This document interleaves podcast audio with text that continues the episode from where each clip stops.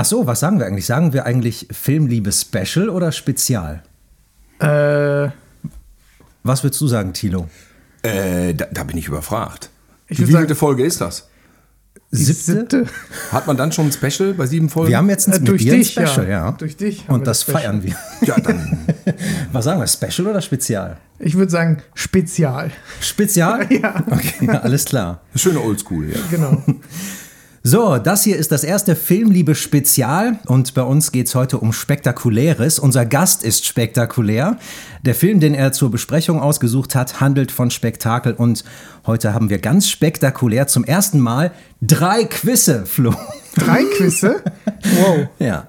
Ähm, apropos drei, äh, wir sind heute nur zu dritt, weil Michelle und Davina leider nicht da sind. Sie bestellen aber liebe Grüße.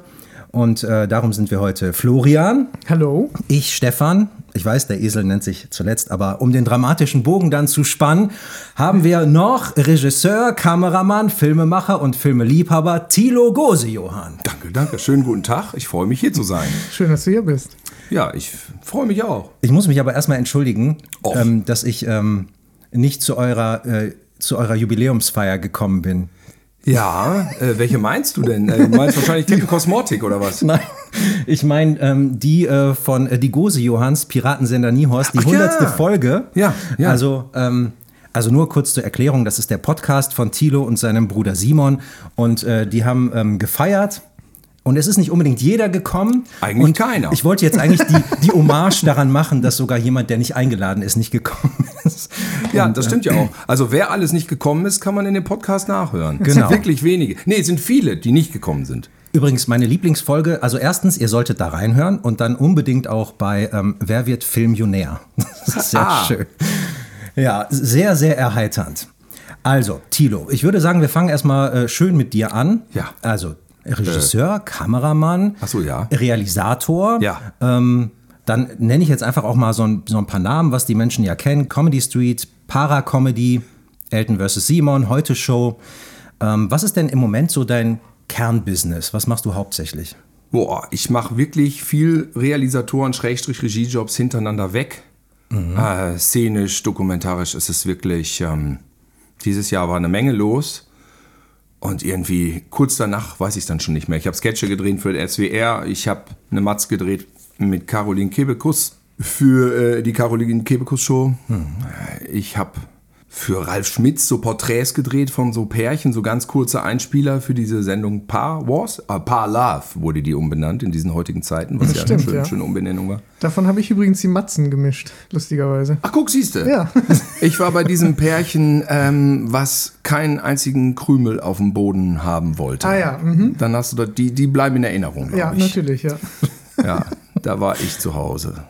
Ja, das, das, das äh, ehrlich gesagt hat mega Bock gemacht, weil es mal auch für mich wieder ein bisschen was Neues ist. Der Job bringt ja immer so neue Facetten des Lebens mit sich, in die man normalerweise keinen Einblick hat. Und da war man einfach zwei Wochen auf Tour ähm, und konnte Pärchen kennenlernen, die man so nicht kennengelernt hätte. Aber gut, dass du das sagst, weil keinen Einblick haben, das ist natürlich für jemanden, der nicht in diesem Bereich arbeitet und jetzt hört, was du so alles machst, ein schöner Anknüpfungspunkt. Kannst du mal vielleicht bei dem einen oder anderen Projekt so ein bisschen aus dem Nähkästchen plaudern, ohne jemanden in die Pfanne zu hauen? Zum Beispiel, ähm, weiß ich nicht, bei der Heute-Show. Ja. Ganz, ganz prominentes Ding. Ja. Ähm, Gibt es da irgendwie eine schöne Anekdote, die du für uns hättest? Ja, also es ist, es ist einfach. Ähm, das Diktat der Sendung ist, dass es am Ende am Freitagabend ausgestrahlt wird. Und dieses Diktat ist ein grausames welches für alle Beteiligten, ja, inklusive dem Chef. Ähm, weil die Sendung muss halt fertig sein, Freitagabend. Und das ist nicht von Pappe für alle Beteiligten. Habt ihr einen Redaktionsschluss? Irgendwie äh, nicht so richtig. Also ich habe ja szenische Sachen lange Zeit gemacht, diese Sketche und ich ähm, habe auch viel diese mit Lutz und mit Fabian und Hazel, diese Einspieler gemacht. Äh, Die müssen schon fertig sein dann irgendwann, ne? Weil, ich würde sagen, im Idealfall Donnerstag oder Freitagmorgen aller spätestens müssen die fertig sein. Aber was die innerlich an Texten noch mh, da irgendwie bearbeiten, das, das geht manchmal ganz schön an die Grenze bis in den Freitagabend hinein. Oh, wow. Ja. Aber ich habe halt auch schon dann so einen Einspieler im Bundestag gedreht und dann bin ich donnerstags morgens um vier los, habe gedreht, bin zurück und habe dann wieder bis vier Uhr geschnitten. Das sind aber dann so Sachen, wo man dann irgendwann auch sagt, ich bin jetzt in einem Alter, da schone ich mich mal und nehme mich da eher ein bisschen zurück. Mit welchem Politiker macht das am meisten Spaß? Ah, ganz klar, der Lauterbach. Es ist ein Top-Typ und ist ja jetzt mittlerweile eine umstrittene Gestalt, aber der ist äh, wirklich so, wie er ist. Der ist tatsächlich selbstlos, weil der hat da nicht viel von, was der da macht. Der braucht Personenschutz und alles. Das, äh, der Typ ist genau das, was du siehst im Fernsehen. Das ist ähm, ein kompletter Überzeugungspolitiker, der ohne Rücksicht auf politische Verluste, sag ich mal, drumherum äh, seinen Weg geht. Das ist wirklich äh, beeindruckend. Ich habe öfters mit dem gedreht und das ist ein unglaublicher Sympath, unfassbar intelligent und hat mega viel Humor, auch Selbstironie. Ja, und da unterstelle ich ihm mal, das sieht zumindest so aus, dass er da auch Bock drauf hat, ne? Wenn der angesprochen wird von äh, Lutz oder Fabian, ähm, der scheint sich immer zu freuen. Ja, und das ist für den immer dann so ein bisschen so ein Battle auch, ne? So, ähm, wie schlagfertig bin ich? Und oft, äh, also oder fast meistens schlägt er sich da ja sehr gut, ne? Ja. Und du machst auch Hörspiele. Ja, ich habe Hörspiele geschrieben für äh, 1 Live. Ähm, sieben oder acht, das weiß ich nicht. Das, beim letzten habe ich auch Regie geführt, vorher habe ich nur geschrieben. Ja. Und am letzten Bagageddon heißt das, das kann man hören im Internet. Ich, ich weiß nicht, ich weiß gar nicht, was die Plattformen alle sind für. Das ist für die. WDR-Mediathek, da kann man das Da auf jeden Fall, genau. Ich glaube aber auch bei Spotify, aber auch da ist ja untergeordnet irgendwie WDR Hörspielspeicher oder so. Und das ist dann bei Spotify, glaube ich. Ne? Da kann man es, glaube ich, auch ein Bagageddon. Ja, Bagger sollte eigentlich ein Film werden, hatte ich mal von dir, glaube ich, irgendwo gelesen, oder? Ich dachte, dass es ist so ein einsamer Braunkohlebaggerfahrer, der halt mit diesen gigantischen Braunkohlebagger, die sind ja unwesentlich kleiner als Godzilla und der da mit Amok läuft, könnte man sagen. Und ich wollte unbedingt das so, äh, ja, in den 90ern hatte ich dann die Idee, das so alte deutsche Stars zu reanimieren in der Rolle. Und dann wollte ich das mit Didi Hallervorden in einer ernsten, dramatischen Rolle, der als Baggerfahrer. Geil. Und dann waren wir auf einer Party und da war Christian Becker da, der Produzent, der unzählige Blockbuster gemacht hat da in München. Und äh, so Gose Johannes, jetzt sagt doch mal eure Filmidee. Und ich so Gott, Also da ist ein Bagger. die Gose Johanns versagen in diesen Situationen immer total, immer schlecht vorbereitet, immer ein Sch- Stück zu verpeilt. Und dann, ja, habe ich ihm das gesagt und ich glaube, es war 98, 99 so. Und dann meinte er, aua, äh, zu teuer, ne, die Effekte. Ja. Ich könnte ihm teuer, jetzt wenn noch mal, jetzt noch mal schicken. Ja, eben, genau. da ne? runtergerissen Ja, werden. Und die Siegessäule. ja, genau. Ja, genau, richtig. Und hatte ich halt, äh, war ich im Gespräch mit dem WDR, mit 1 Live, mit meiner Redakteurin, mit der ich das immer zusammen sozusagen ein bisschen plane. Und habe gesagt, ich würde gerne ein neues Hörspiel machen und habe ihr dann den Stoff vorgeschlagen. Ja, aber das ist doch schön, ne, dass dann da zumindest was draus geworden ist. Ja. Die anderen habe hab ich auch geschrieben, aber die hat der Leon- Leonhard Koppelmann gemacht. Mhm. Und irgendwann ist man dann beim WDR so reif, dann jetzt darfst du auch mal. Ne? So, Ja, ja. Da musst du erst ja, so einen gewissen, ich weiß nicht was, aber man muss einfach schon oft nicht Regie gemacht haben, bis man es darf. Ne? Aber beim NDR hattest du es doch auch schon, oder? War da nicht auch ein Hörspiel von dir? Äh, nee, das war also primär alles für den WDR, aber es kann sein, dass das beim NDR lief. Ach es so, gibt ja so okay. Übernahmeverträge, äh, dann, dass die auf dann verschiedenen Ja, Sendern laufen. Und der Bagageddon lief am meisten auf anderen Kanälen. Mhm. Da verliere ich langsam die Übersicht, wäre jetzt übertrieben. So viel war es nicht, aber ähm, es ist so, dass du immer so Benachrichtigungen kriegst. Und bei den anderen Hörspielen ist das dann vielleicht alle zwei Jahre mal. Und bei, bei Gageddon war das jetzt echt oft. Dass dann so ein Brief ins Haus flatterte und das wurde dann in der Schweiz gesendet. Und was ja heutzutage, ja, wurde da gesendet, aber du kannst ja im Internet überall immer auf der ganzen Welt theoretisch hören. Ne? Ja. Nur für diese Internetverwertung kriegst du nicht viel Kohle. Ne? Das Ja, ist natürlich okay. dann, da wo es die meisten hören, kriegst du dann im Endeffekt nichts. Aber ich will da ja nicht jammern. Also so dieser Hörspielvertrag dann, den ich da mache, der ist dann schon echt okay. Da kommt dann immer ein bisschen was rein, wenn es mal gesendet wird. Ne? Aber das hört sich ja auch so an, als wenn du wirklich einen richtig schönen bunten Strauß an Tätigkeitsfeldern hast. Ähm, Gibt es denn dann auch oft was, wo du sagst, da musste ich jetzt absagen, obwohl ich das echt gern gemacht hätte? Dieses Jahr musste ich tatsächlich ein paar Mal absagen, ähm, weil es einfach zeitlich alles nicht gepasst hat. Ja? Ich drehe gern zum Beispiel mit, mit Ilka Bessin, mit Cindy aus Marzahn, seit zehn Jahren. Wir äh, passen einfach gut zusammen und verstehen uns einfach Bombe. Und äh, die hat eine große Sache gemacht und ähm, habe ich einfach nicht dazwischen gekriegt. So, das ist dann immer manchmal schade. Ja gut, äh, man hat so eine Unsicherheit in dem Job, aber dafür wird es halt auch nicht langweilig. Ne? Aber manchmal denke ich mir schon, es könnte ein bisschen langweiliger sein, weil das schlägt dann tatsächlich so ein bisschen auch auf den Schlaf, wenn du immer so verschiedene Sachen hast. Und äh, ja, aber, aber insgesamt beklage ich mich nicht. Ne? Gibt es denn andersrum etwas, wo du sagst, das will ich unbedingt nochmal machen? Ja, mein Bruder und ich hatten immer das Ziel, so den großen einen Kinofilm, aber dieses Ziel ist doch mittlerweile ein bisschen vernebelt und in den Hintergrund getreten, weil du siehst einfach so, du machst einen Film und dann ist das nur noch ein, ist nur noch ein Pfeil im Internet, Mhm. den man sich auf einen, äh, einen Desktop zieht und Mhm. dann nicht guckt. Also, das ist, ja. Aber ich würde ja schon fast, fast sagen, wenn das ein Traum von euch war und irgendwie auch noch ist, verfolgt den doch trotzdem. Du, äh, im Endeffekt ist das jetzt so gesehen nicht komplett gecancelt, ne? Aber es ist schon, Mhm. So ein schon manchmal so ernüchternd. Ich habe ja äh, Filme äh, auf Mini-Makro-Niveau gedreht, gemacht. Dann guckst du mal im Internet, kannst du die alle runterladen halt einfach. Ne, ist ja auch irgendwie, ja mein Gott, ne? da habe ich jetzt keinen Verlust. Aber das vom Prinzip her ist es einfach so, ja, wenn, weil, weil wenn du jetzt einen neuen machen würdest und reißt dir dann zwei Jahre dafür den Arsch auf, dann ist der auch einfach nur eins von vielen Dingern, was, was du dir einfach runterladen kannst. Warum willst du dann dafür Geld bezahlen? Ne? Aber da möchte ich direkt mal einhaken ähm, bei deinen Filmen, die man auch im Internet findet, zum Beispiel bei YouTube. Und äh, du hast hier mit Flo jemanden vor dir sitzen, der tatsächlich in seiner Schulzeit mit seinen Freunden das so gefeiert hat, Ja. dass er sogar selber Filme gemacht hat. Erzähl doch mal. Genau, also ähm, wir haben das irgendwann entdeckt während unserer Schulzeit. Da war Simon halt gerade durch äh, Comedy Viva. Street. Also Comedy Street, Nee, mhm. genau. Ich bin noch ein bisschen jünger, deswegen. ähm, Wie war dieses eine da, dieses alte Programm? nee, durch Comedy Street war Simon dann halt äh, in, in dem Moment sowieso so sehr bekannt, ja. Und äh, wir sind dann irgendwann auf YouTube auf halt Brennpunkt Neverhorst gestoßen. Äh, da gab es erst die ersten beiden Teile. Ja. Und wir haben das wirklich so abgefeiert. Also bis zur 10. Klasse haben wir es eigentlich jeden Tag äh, zitiert. Wir haben uns immer begrüßt mit Hallo, ja, hallo. Und so Sachen, ne? also andauernd. Das ist, äh, ich würde schon fast sagen, so ein bisschen Fanboy-Moment, Moment, dass Oh, du das freut mich. äh, hier bist heute. Ähm, und genau, also wir haben äh, durch, die, durch diese Filme haben wir die Erkenntnis gewonnen, dass man halt auch mit niedrigen oder mit, mit kleinen Mitteln Filme machen kann. Und äh, wie ihr das gedreht habt mit den die ganzen Sprünge und so, wo man dann gesehen hat, okay, ihr habt gesprungen, dann habt ihr geschnitten, dann filmt man ihn in der Luft und dann nochmal die, die Abrolle und so. Da habe ich das so gecheckt, wie man so mit Schnitt etwas gestalten kann. Und äh, hast uns dann dadurch da, äh, inspiriert, unsere eigenen kleinen äh, Filme zu machen. Und äh, das ging für mich dann eigentlich so los, dass für mich klar war, okay, in die Richtung will ich auch in die Zukunft. Ne, also das ist schon sehr, äh, ja. Ich habe gerade voll die Gänsehaut. Das freut mich. ja.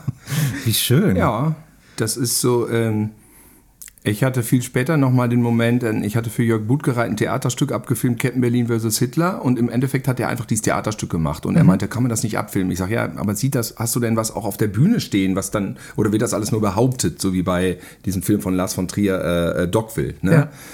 Nee, nee, ich habe richtig einen Roboter, wird gebaut und, und sie, okay, gut, dann, äh, dann habe ich einen Kumpel gefragt und habe gesagt, wir filmen das so wie, aber film das nicht wie so Theater auf Dreisat, film das wie ein Film, film das so mit szenischen Bildern, wenn es geht. Und dann haben wir die Probe, die Generalprobe und vier Aufführungen gefilmt mit ganz vielen verschiedenen Kameras und daraus habe ich dann ein Jahr lang so einen Film zusammengeschnitten. Jetzt hat der wahnsinnig viel Arbeit gekostet, aber im Endeffekt waren es nur 500 Euro, die der Film gekostet Also du hast eigentlich einen B-Movie für 500 Euro.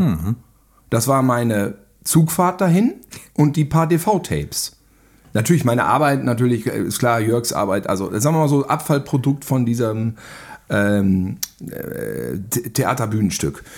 Und das hat sich auch wahnsinnig gut verkauft. Und wir haben auch eine Premiere gemacht. Und dann haben wir eine Premiere gemacht in Gelsenkirchen beim Filmclub Buja Omega. Und da kam dann jahrelang später auch einer auf Jörg zu, glaube ich, und meinte, dass dieser Abend in Gelsenkirchen sein Leben verändert hätte, weil genau diese Story, dass du für 500 Euro als Abfallprodukt so einen Film hast, Ja. da hat er sich gedacht, so ähnlich wie du, stopp, da, da kann ich jetzt irgendwie ansetzen, weil das äh, hört sich jetzt so an, als ob man, da muss ich jetzt irgendwie was machen. Da hat er echt gekündigt, seinen Job gekündigt und ist dann irgendwie Kameramann geworden oder so. Geil. So kommt das manchmal. ja. Ne? ja, es muss nicht, also es muss nicht für jeden das Heil der Welt sein, Kameramann zu sein oder in den Medien zu arbeiten, das möchte ich damit nicht gesagt haben. Aber das war so eine Story, wo ich dachte, okay, wow, wir haben einfach nur die Premiere gemacht und gesagt, ja, das war einfach nur das Theaterstück, haben wir praktisch archiviert und dann ein bisschen gepimpt, ne? Ja. Ne, es ist ja auch eher so die- dieser Butterfly-Effekt dann. Ne? Ja, genau. Durch eine bestimmte Ja. Sache kann so viel sich verändern irgendwie im Ja. Leben, wie bei Flo. Ne? Ja, genau. Deswegen, wenn ihr euren Kinofilm macht, wer weiß, wie viele zukünftige Filmemacher ihr damit inspiriert. Ja, Weiß es nicht, ne? Ich würde da jetzt mal einsteigen mit unserem ersten Quiz. Das ist jetzt ein bisschen verquert, weil eigentlich sollte das zwischen dir und Davina stattfinden. Das ist Okay. nämlich das Tilo-Quiz. Das Tilo-Quiz. Und ich wollte halt mal gucken, ähm, was ihr so von ihm wisst oder wie ihr ihn einschätzen würdet oder vielleicht auch vorbereitet seid. Und ich würde das jetzt so machen, da Davina nicht da ist. Ähm, ich mache das Quiz mit dir. Ja, okay. Dann sage No ich, pressure. sage ich die Antwort, die ich aus den Interviews oder Videos gefunden habe von dir. Und dann sagst du vielleicht, wie es heute ist. Es kann sich ja Okay. verändert haben. Ne? Ich hoffe, ich weiß es selbst. Naja, guck mal. Okay, ähm, was macht Tilo cholerisch? Cholerisch, äh, Technik, die nicht funktioniert. Ja, Ja, das Sehr ist gut. richtig. Das ist richtig. das ist gut. ja. ähm, welcher war der erste Film, den er gesehen hat? Ich habe mir jetzt nicht aufgeschrieben, ob es Kino war. Ich glaube, das war Kino. Boah, Das wüsste ich. Ja, das, ich habe keine Ahnung. okay, also ich habe hier etwas stehen, was mit U anfängt. Ja, das stimmt. Ja, das ist es dann. Dann sag mal. Unser Willi ist der Beste mit Hans Erhardt. Ja. Das war mein erster Kinofilm. 1975. Aber da war der nicht neu. Ich glaube, der war da schon ein, zwei Jahre alt. Ja, Heinz Erhardt, ne? Ja, mein war Onkel war, das, das lag daran, dass mein Onkel Filmvorführer war. Und dann. War ich auch ähm, mal. Du warst auch Filmvorführer? 35 Millimeter noch, richtig? Oder, war nicht, Oder ähm, Festplatte freigeschaltet? Nein, das war, das war ta tatsächlich auf Band. Alles ich will das gar nicht so. Ich würde das nicht hinkriegen mit der Festplatte freischalten. Ne? Nee, das war tatsächlich auf Band und alles schön in den Projektor einziehen. Ja. Und, und wir haben immer diese fetten, großen, hier so groß Die- wie diese dieser runde Platten. Tisch, Platten bekommen. Und wenn einmal einer rausgefallen ist und du alles wieder aufziehen musstest, das Ja, war ja, ja, ja. Ja, mein Onkel war Filmvorführer und hat das noch. Ähm, ja, wobei das ist so ein, so ein Riesenunterschied. Das war später bei ihm auch auf Platte, aber vorher war das halt noch in zwei Projektoren und der musste dann den einen starten, wenn der andere mit der Ja, Filmrolle genau. durch war, die fü- 35 mm. Ja, und der hat dann halt gesagt, äh, keine Ahnung, meine Mutter musste wahrscheinlich arbeiten oder so, kommt ins Kino, ne? Und dann bin ich mit meiner Oma halt ins Kino gegangen und dann, dann lief der Hans Erhardt da. Ja, ich mochte seine Gedichte. Mm, Ja, ja, klar. Also der war früher, also also war, sehr, war noch sehr, also jetzt damals war ich nur vier Jahre, ne? Aber der war natürlich noch sehr präsent bis äh, mindestens in die 80er, dass um Viertel nach acht immer die Filme kamen mit Hans Erhardt. Ja. Hattet ihr denn als äh, Filmvorführer äh, mal mit der Idee gespielt, wie bei Fight Club, ein, ein Frame reinzusplicen? Nee, ich habe aber mal was Ich war ja nie. Filmvorführer, ich hatte ja alles kaputtgeschlagen. ich habe mal was rausgeschnitten. Echt? Ja. Absichtlich? Oder? Ja, FSK-mäßig? Ich, ich wollte das haben. Ja, es war ein bestimmtes Bild. Du warst im Pornokino und hast Nein. John Holmes mit seinem riesen Also, Gerät. wir kommen der Sache sehr nah, aber es war Tyra Banks in Coyote Ugly, die, die einfach nur da stand und ich sie Da einfach halt damals stand. cool fand. Ja. Hm, das war, Hast du das noch? Ich glaube, wir müssen zur nächsten Frage. Achso, da geht's dann plötzlich einig. Ne? Mein Onkel hat auch geschnitten, einen Bud Spencer-Film von Ach, cool. auf 12 auf ab 6. Einer von den brandsynchronisierten. Es war irgendwie so ein härteres Ding aus den 60ern noch, ja. Ich weiß nicht, Hügel der blutigen Stiefel, I don't know. Und dann gibt es wohl eine Szene, da hat Bud Spencer einem so eine Pistole an die Stirn gehalten. Und dann kriegte er von der FSK so eine Schnittliste, da stand drin von Frame bis Frame. Und dann hat der das auf seinen Schnittcutter, zack, geklebt und dann war die Stelle raus. Und dann war der Film ab 6. Oha. Ja, so schnell geht das. So schnell geht das. Das ist ja genau wie die Nummer andersrum mit Fight Club. Hast du es mitbekommen, dass Fight Club ein neues Ende bekommen hat nach Oh. was weiß ich wie vielen wie, Stimmt, ja. in China. Soll- das habe ich gehört. Ja, Was war es nochmal? Ich also vergessen. Ich, ich krieg's nicht mehr ganz zusammen, aber ich glaube so sinngemäß, dass am Ende äh, das klare Zeichen gesetzt werden sollte, dass die Terroristen nicht gewinnen können. Und deshalb gibt es wohl noch so eine Texttafel da, glaube ich, Ah. die dann irgendwie ein, ein alternatives Ende bietet, damit das in China gezeigt werden kann. Interessant. Also, okay, nächste Frage. Was ist äh, Thilos liebster Bondwagen? Boah, das weiß ich nicht. Ich bin jetzt selber auf die äh, Antwort Oh, gespannt. mal, ich, hätte das jetzt, ist ja spannend. ich hätte jetzt einen Tipp. Ich kann dir ich den Film sagen, vielleicht hilft dir das ja schon. Äh, der Spion, der mich liebte. Ja, genau. Ja, okay, Lotus ist Prix. ne? ja, ja, richtig. Richtig, Ja. Das, hat- das hat Thilo gesagt. Da war ich zum Beispiel ähm, äh, ganz früh auch ähm, im Kino. Ich weiß nicht mehr, was ich geguckt habe, aber es lief der Trailer von Der Spion, der mich liebte, der da halt neu war. Mhm. Und die Szene, wie der halt fährt, ins Wasser taucht und dann aus dem Wasser diese, äh, den, Flu den Hubschrauber wegballert, äh, das ist natürlich. Das hängen wird nie ne? wieder von meiner Netzhaut verschwinden. Äh, okay, Flo. Welcher Film von Thilo wurde bei Viva 2 ausgestrahlt? Uh, Das waren mehrere. Ach, das waren Ja. mehrere. Ja, ja. ja, guck mal. Ach, guck mal. Dann nenne einen. Nenne halt irgendeinen. Okay, dann ist es, also dann würde ich mal gehen mit Operation, äh, Nee, Dance das ist falsch. Sensation. Echt? Nee, aber Captain Cosmotic lief. Ja, komplett. Captain Cosmotic, habe ich mir auch aufgeschrieben. Und ja, und die, welche Kurz, und die Kurzfilme liefen auch Ach, ganz auch? viele, weil ähm, so ist Simon zu Viva gekommen. Ich kannte jemanden, Peter Niggemann und äh, seinen Kumpel und die waren bei Viva und Nils Ruf hat ja diese Sendung Kamikaze gemacht, die war aber noch in der Planung. Und da hieß es, der macht, da kommt eine neue Show mit so einem Typen und die brauchen irgendwie Einspieler und die wollen Kurzfilme da platzieren. Und da waren wir dann wirklich an der Quelle und haben denen unsere Filme geschickt. Und dann hat er bei Kamikaze so im ersten Jahr immer mal einen Film von uns reingehauen. Ach, krass. Auch, auch Brennpunkt Neverhorst lief da auch. Ah ja. Ja. Das ist natürlich geil. Also ich, ich kenne vor allem Viva 2 überhaupt nicht mehr. Ja, Ach so, ja, das okay. war so, äh, aber Viva, sagt ihr was? Viva kenn Und ich, ja. Das war so alternativ Genau. zu Viva, so ein bisschen, ein bisschen erwachsener, ein bisschen. Ähm, Punkiger. Aber das gab es nicht lang, oder? nee, ein, ein, zwei Jahre, oder? Oder nicht, ja, vielleicht jetzt nicht so Warte mal, das kurz. von, von 97 bis 2000, drei, drei Jahre vielleicht, Okay. drei, vier Jahre. Ja.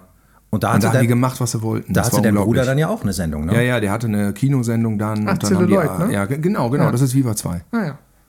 Und das wäre sonst woanders auch nicht äh, möglich gewesen. Der Kauertz, der Chef damals, äh, Thorsten Berrer hat gesagt, äh, äh, Stefan, ich will unbedingt eine Kinosendung machen. Und dann hat Stefan gesagt, ja, mach das doch.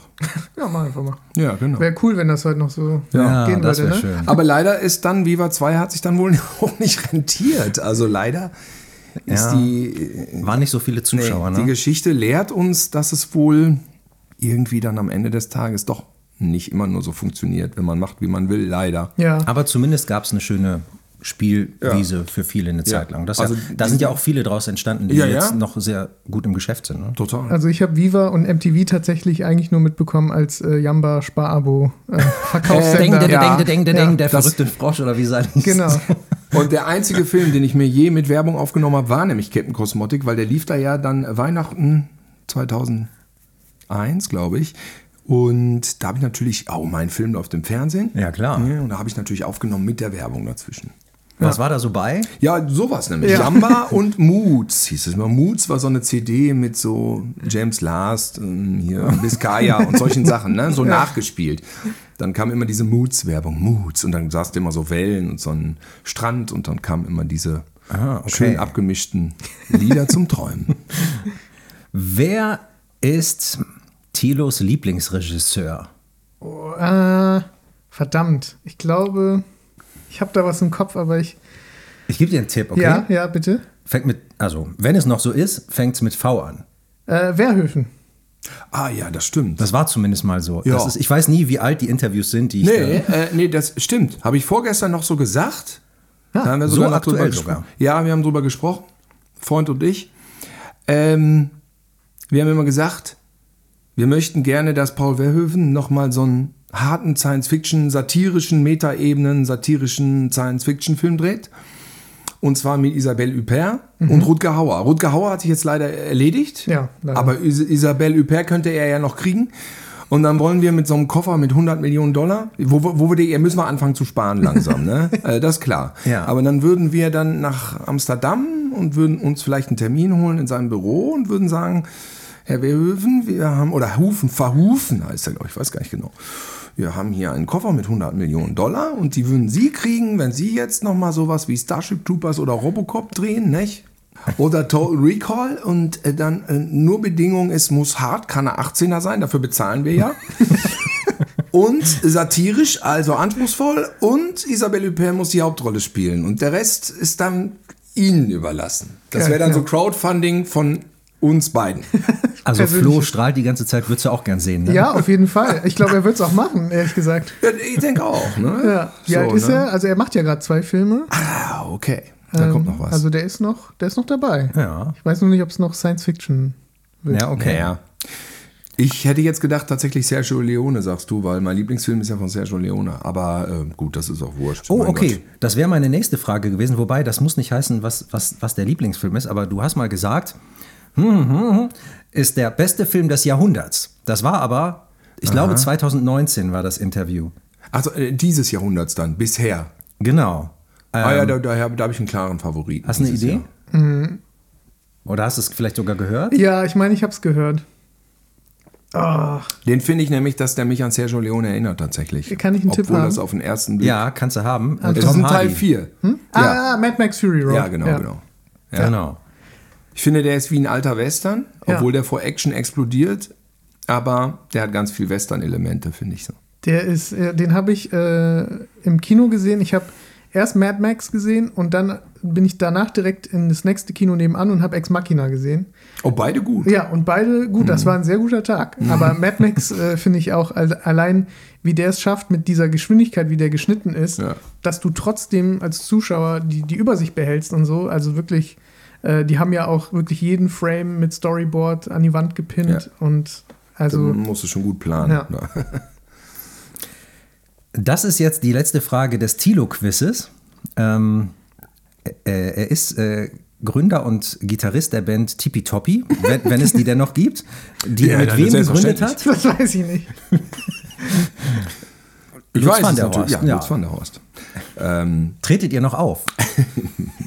also ich kann keine einzige Note auf der Gitarre spielen. Ne? Ja, gut, das heißt ja nichts. Also es ist so, äh, äh, äh, bei der Pandemie wollte Lutz einen Pandemiesong machen, weil er diese Wahnsinnsidee hatte. Ähm, wie hieß der Song? Distance. Do the Distance. Ne? Distanz, Distance. Dist Ah. So. Und dann haben wir einen Freund gefragt, ob der einen Song aufmachen kann. Und dann war die Idee halt, dass ich natürlich den Videoclip mache. Und dann haben wir uns überlegt, wie wir Lutz anziehen und wie, welchen Namen wir ihm geben.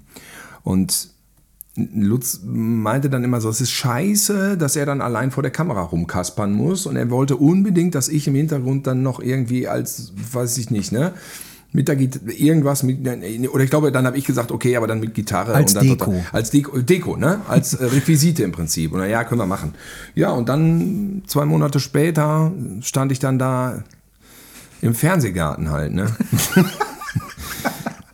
und auf dem CSD sind wir auch aufgetreten. Open Air, ne?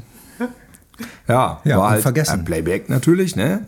Aber kann man ja mal machen. Kann man Man kann ja mal als Gitarrist im Fernsehgarten auftreten. Aber ich habe auch das Gefühl, Lutz van der Horst zieht sich auch so ein bisschen wie so ein roter Faden so bei dir durch. Oder du, äh, du hast viel mit ihm gemacht. Ne? Arbeitskollege äh, durch, noch nicht mal heute Show, sogar, sondern davor. Ich habe mal, äh, das fing sogar schon an, da habe ich so eine Satire auf Polizeiserien gemacht, so Dokus, ähm, also habe ich Regie gemacht. Hm, Alles in Ordnung hieß das. Und da waren so Polizisten auf Streife und haben sich benommen wie die Schweine, das sah aus wie eine Doku und es lief auf Pro7. Es gab zwei Staffeln. Gibt es heute noch bei YouTube. Die Leute diskutieren heute noch, ob es Ja. echt ist oder nicht. Der, der legendäre Ausraster. Ja, der Ausraster an, der, an, der, an der Haltestelle von Genau. der Polizistin und genau. Und der hatte richtig Millionen von Views damals. Da war äh, YouTube neu 2005 und dann war das, da konntest du noch so einzeln die Seiten anklicken. Das kannst du ja immer noch. Da waren irgendwie fünf oder sechs Seiten, wenn du Polizistin eingegeben hattest, fünf oder sechs Seiten nur Links mit diesem Clip. Ja.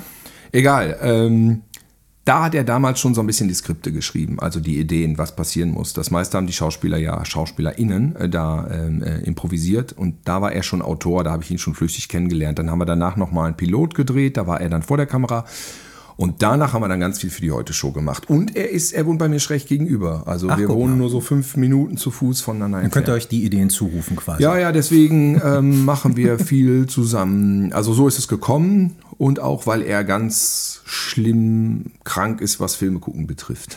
Das ist schon wirklich bedenklich, ja. Habe ich ihn auch rausgehört bei Bagageddon? Hat er da auch Ja, mitgesprochen? der ne? spricht, äh, da gibt es ja so zwei Reporter oder so? Nachrichtensprecher, genau. Ja, genau. Okay. Der Reporter vor Ort ist Simon und die beiden im Studio, so dass das Nachrichten-Anchorman-Pärchen, das sind äh, Lutz van der Haus und Tina Seidel. Genau. Wenn du sagst, er ist auch so ähm, filmverliebt, es gibt da so ein Gerücht, Mhm. dass es irgendwo in Gelsenkirchen oder einer anderen Ruhrgebietsstadt, ich weiß es gar nicht mehr so genau, einen, eine Art Filmclub geben Ja. soll.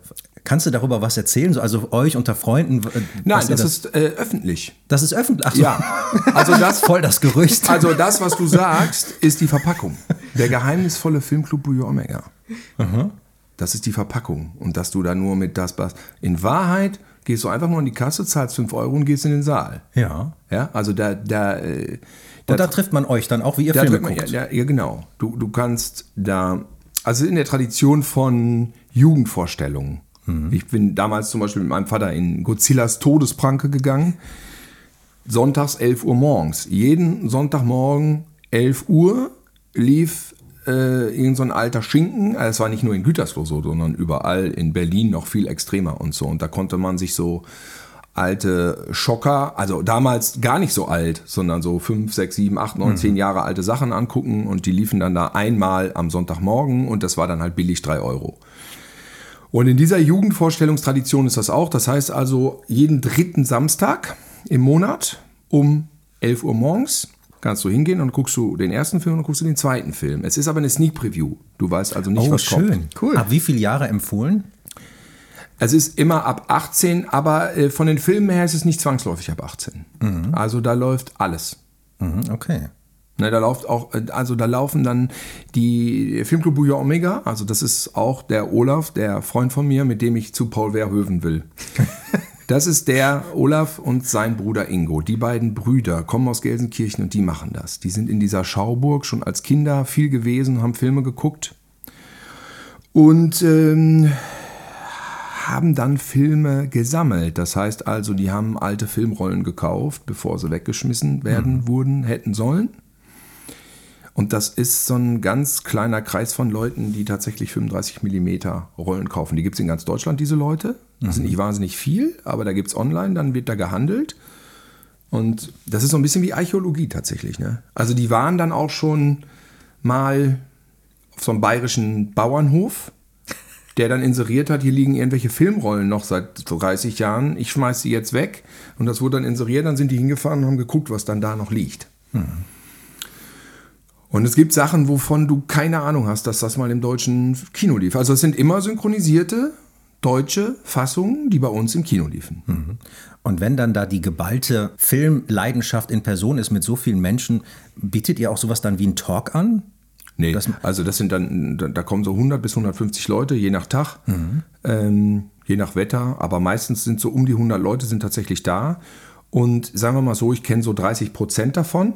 Die anderen kenne ich natürlich nicht, weil es sind echt viele. Aber so die 30, 20, 30 Prozent, die ich kenne. Und davon dann wiederum etwas kleinerer Teil, so 20, 30 Leute, treffen sich danach noch gegenüber beim Italiener. Und dann wird da Kaffeeklatsch gemacht bis abends um 10, 11. Und das muss man so ansehen wie, wie Kaffeeklatsch oder wie Leute, die mit ihren Autos sich treffen und dann die Motoren vergleichen oder Leute, die zum Fußball gehen. Sind wir Leute, die dann am dritten Samstag zum Kino gehen und danach quatschen äh, bis zum geht nicht mehr. Aber, aber das Ding ist äh, öffentlich, also Ja. das ist scheißegal. Du kannst gucken im Internet, wann das ist und einfach hingehen und da reingehen. Das ist in, in, insofern, es gibt diesen Club, aber das hat so rechtlich, ist so rechtlich abgesaved, das ähm, mit der Stadt Gelsenkirchen auch, die bezahlt zum Beispiel die Archivkosten für die Filmrollen.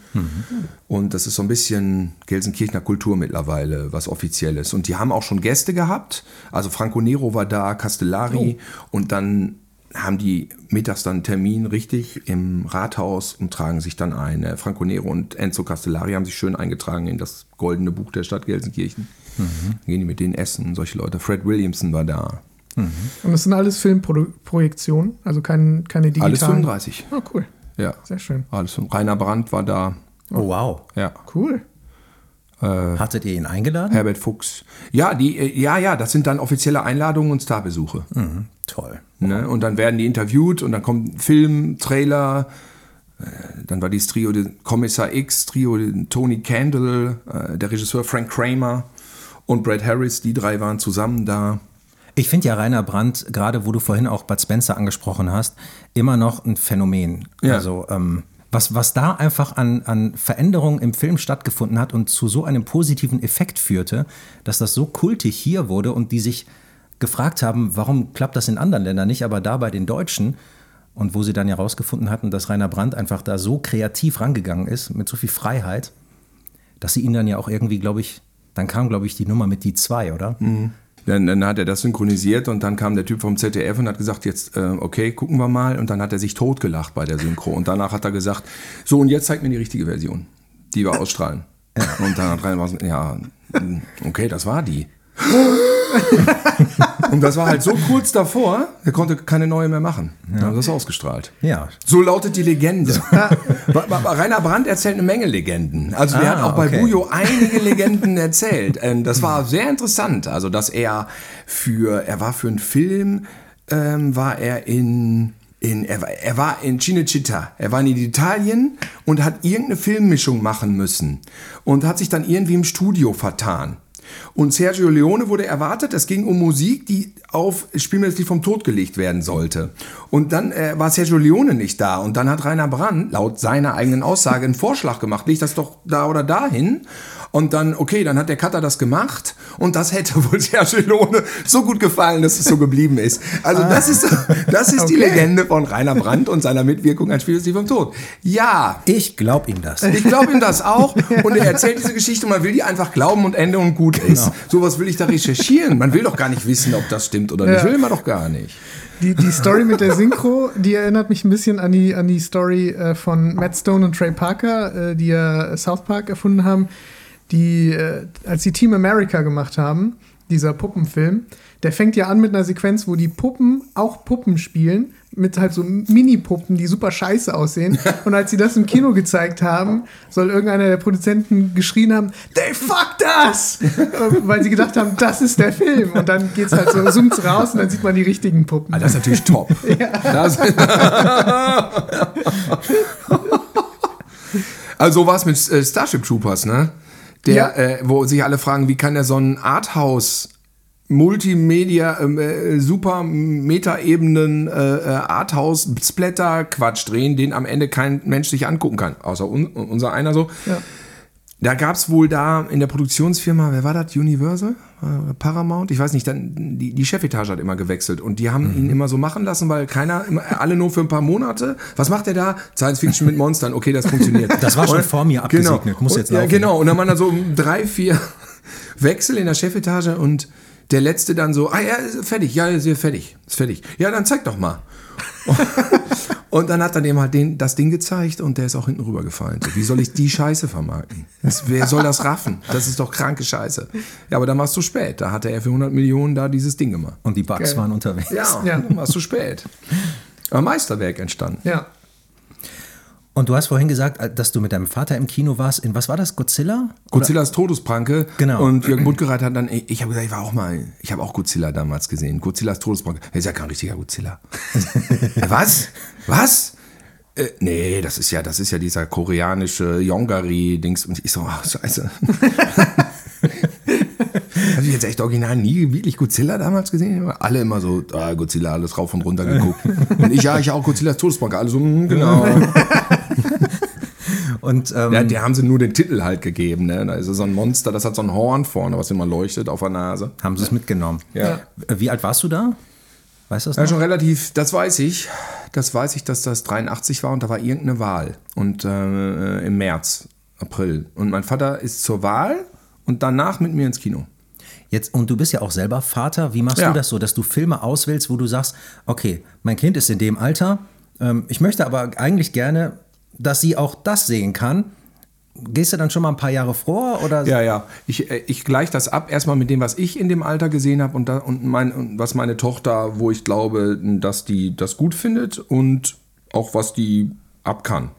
Und was ich meine, was ich kuratiere als äh, Filmgeschichte, dann durfte sie natürlich schon mal Frankenstein, Frankensteins Braut dann relativ früh mit 8, 9, weil ich aber dachte, wenn du jetzt so einen Karloff aus den 30er Jahren dem Kind nochmal nahebringen willst, dann muss das schon in einem Alter sein, wo die das auch noch einen Tick interessant findet, bevor die dann damit ankommt, irgendwie schwarz-weiß, äh, bäh, bäh. aber das hat meine Tochter nicht, weil die hat jede Menge Schwarz-Weiß-Filme gesehen deswegen, Jack Arnold haben wir geguckt, Tarantula und so. Und das hat bei der eigentlich immer ganz gut funktioniert, alles. Und hat sie auch nicht über Gebühr erschreckt. Also den Kiemenmensch, ne, Schrecken vom Amazonas, den fand sie ein bisschen gruselig. und jetzt gehe ich natürlich ein bisschen hoch. Hm, Jetzt weiß sie auch über TikTok, was es für Filme gibt.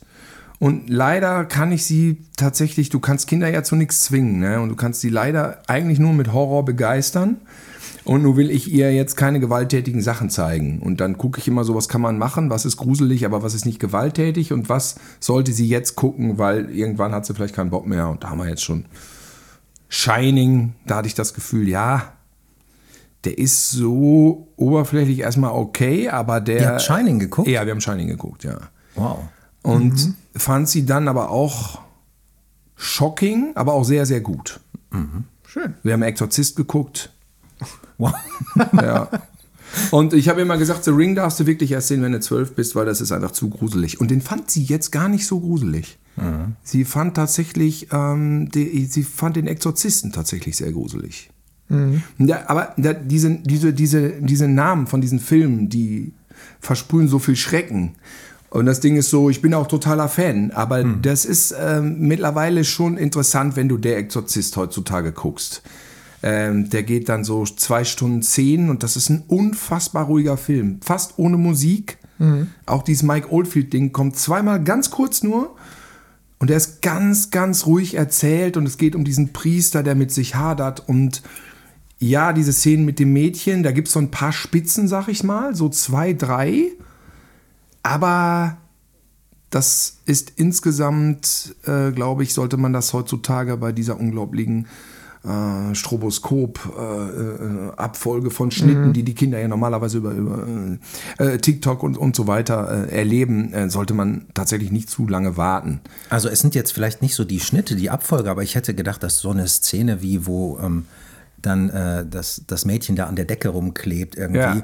dass das Das fand die so sau gruselig. Sie sagt aber, das Gruseligste, das ist interessant, das war da ja damals in der Kinofassung gar nicht drin, ist dieser Spider-Walk, die Treppe runter. Mhm. Ja, Das, wär, das war für sie die absolute Highlight-Szene. Sie sagt, sie war am gruseligsten und die beste Szene. Ja. Ja. Aber am geilsten sind ja Horrorfilme eigentlich auch als Kind zu erleben, weil man sich dann Ja, wirklich noch Das ist gruselt. es. Ne? Und der Also- Witz ist, eigentlich sind Kinder, Jugendliche das Zielpublikum Ja. von Horror, weil da willst du es ja sehen. Ne? Genau. Und deswegen tariere ich immer aus, ähm, was ist jetzt so, so, so. Wir haben, was haben wir geguckt? Wir haben Nightmare on Elm Street geguckt, im Original. Mhm. Poltergeist? Und Fandst du richtig geil. Poltergeist habe ich noch nicht geguckt. Poltergeist fand ich damals als Kind wahnsinnig harmlos. ja. Boah, ich fand's voll schlimm. Also Gerade so die, ich fand- die Schrank- und Lichtszenen. So, Also ich hab habe nur im Fernsehen gesehen. Ich weiß nicht Ich mehr, wann der lief. ja. Vielleicht war ich schon zwölf oder so. Aber ich dachte mir, boah, ja, nee. Das Ich glaub, ist es da war Aber ich habe ihn. Ich habe ihn und er liegt da und wir gucken ihn irgendwann. aber ich denke mal lieber, bevor sie mir flügge wird, weil die, sind, die Kinder sind mit zwölf Teenies. Das ist unglaublich. Also bei Poltergeist fand ich immer die Szene krass. Ich glaube, die war auch in den TV-Versionen immer rausgeschnitten, wo der Typ sich das Gesicht aufschneidet und die Haut abzieht. Ah, Ja, weiß ich gar nicht. Guck, Ja. vielleicht habe ich das auch nie gesehen, Das weil ich habe es nur im ja. Fernsehen gesehen. Ja. Ich hab's auch, ja, sagt mir nämlich auch nichts. Auch mir nur im nix. Fernsehen gesehen. Und es war auch sowas Unerwartetes, wo man denkt, oh, okay, krass. In Aha. Film. Interessant, ne? Ich habe den nur auf der ARD einmal gesehen, als Ja. der TV-Premiere hatte. Okay, wenn wir jetzt beim, beim Thema Film sind, komme ich mal zu, zu unserem zweiten Quiz. Okay. Das ist das Filmquiz. Und äh, das geht jetzt an euch beide. Und ich habe leider keinen Preis, aber ähm, Müssen wir einen Buzzer drücken oder so tun, als ob. nee, ein, einfach, einfach zuerst antworten. Okay, Ihr- einfach reinschreien. Falls es, also ich gehe jetzt mal nicht davon aus, aber falls es ein Film ist, den ihr nicht kennt, dann ratet einfach. Ich bin gar nicht so gut in Quizzes. Und vor, am allerschlimmsten sind Filmzitate, was wer gesagt hat. Oh, Ey, da weiß ich ich wirklich nur. Casa, da, ich kann wirklich nur Casablanca und drei Pulp Fiction und danach Ja, hört's genau. auf. Okay, dann es ist nur ein Filmzitat dabei und das kriegt ihr hin. Äh, fangen wir mal an mit äh, Terminator 2. Wie heißt der Terminator, der John Connor töten soll? T1000. Ja. Ja. Ja, ein Punkt. Gehen wir ein bisschen in der Zeit zurück. Wie heißt das japanische Original aus dem Jahr 1961 von Für eine Handvoll Dollar? Oh, das ist der von. Seven Samurai? Nee. Nee. Was? Für, nee. Nee. Nee. Äh, Du darfst Yojimbo? Ja, Ja. Yojimbo, genau. Aha! Ja, Da gibt es immer zwei, die ich durcheinander bringe. Yojimbo und der zweite heißt Sanjuro. Beide super. ja. Den hattest du doch mal gesehen, oder? Nee, ich hatte zuletzt, ähm, jetzt komme ich auf den Namen nicht. so? Ja, gut. Aber äh, Yojimbo auf jeden Fall ist richtig. Ja, es gibt äh, für eine Handvoll Dollar, sagtest du. Ne? Genau. Ja, ja, ja. Es ist äh, leider wirklich äh, überraschend, wie sehr Kurosawa doch den Italo-Western erfunden hat. Und zwar nicht nur, weil die diese Story übernommen haben, sondern du hast auch echt diese Szenen auf der Straße Total. und dieses Heu, was da drüber weht und diese Breitband. Diese Häuser drumherum. Also ich dachte so, ach so. das ist schon sehr. Ich dachte, der hätte nur die Story übernommen, was ja okay ist, aber der hat Ja. ja auch den Stil übernommen. Das ja. war schon, wir sagen es mal nett, hat sich schon sehr er inspirieren hat sich lassen. sehr inspirieren lassen. Rashomon war das. Ah, Den hatte ich zu- Rashomon, den hatte ich zuletzt Ist, ja, der geguckt, ist, ja. das ist doch der mit diesen drei Versionen. In Genau, dem, ja. Okay, 1-1. In dem Film Shawshank Redemption, auf Deutsch Die Verurteilten, wohin möchte Andy Dufresne, wenn er aus dem Gefängnis kommt und trifft sich dann dort auch am Ende mit Red? Diese Eiche da, diesen Baum, ne? Da hat er das, äh, das Versteck, Ah, wo er Hawaii? quasi seinen Hinweis hat. Ist es Hawaii? Nee. Nee, wo Nee, ist dann es? weiß Mexiko. Nee? Ja, du bist aber schon raus. Ich weiß es nicht. Ach so. Ach so, man hat nur eine, eine Wahl. Man hat nur eine Wahl. Ach so. Ja, es ist, ähm, ja, obwohl, jeder hat jetzt zwei. Ab jetzt. Es steht immer noch Aber, eins, aber, eins. aber ich, ich habe nur den Baum vor Augen. In sind welches am- Land am er danach Ende- abhauen will? Am Ende sind sie an München. der Bar. Er will nach sie München, an der Nach Bar. Genau, ich habe ja gesagt, ihr sollt raten. Also, ähm, er wollte nicht ins Hofbräuhaus, sondern er wollte So. nach Cihu- Cihuataneo in Mexiko. Da Und, warst du ja ähm, nah dran. Da warst du, ja, ja. in Mexiko, ja. Ah, ja. Ich stelle mich erstmal auf die Seite unseres Gastes. Dann gucken wir mal weiter, Also doch München. München lässt sie gelten. Genau, München. München gilt. Aus welchem Jahr ist die Nacht der reitenden Leichen? Boah, ich tippe mal auf 68. Oh, ja, schon sehr nah dran. Was Ja, tippst gut, du? Wir machen dann, wer näher dran ist. 67. Nein, 1971. Ach, da ist aus den 70ern. ja. Ja, guck dir das an. Guck dir das an. Wie heißt der Nachfolgerteil? Wisst ihr das? Die, nach der, die Rückkehr der Reitenleichen. ja, genau. Den ich bei, äh, darf man, ich darf ja immer die Filme nicht sagen. Also ich habe den jedenfalls, habe ich den da gesehen? In Gelsenkirchen? Ich darf es ja nicht sagen.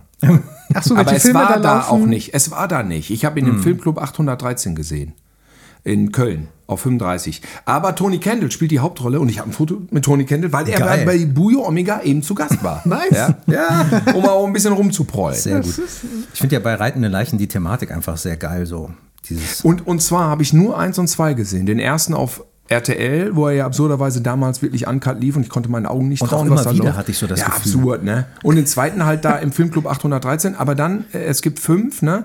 Und mein, den, den Film, äh, das Blutgericht der Rein- aber mein Lieblingstitel ist ja das Geisterschiff der, Sch- äh, Geisterschiff der schwebenden Leichen. Ja, den hab ich aber nicht gesehen. Nee, ich auch nicht. nie gesehen, Aber aber, der der, Titel der, ist gut. Titel ist der geilste. Den haben wir bei. Comedy Street einmal verbraten.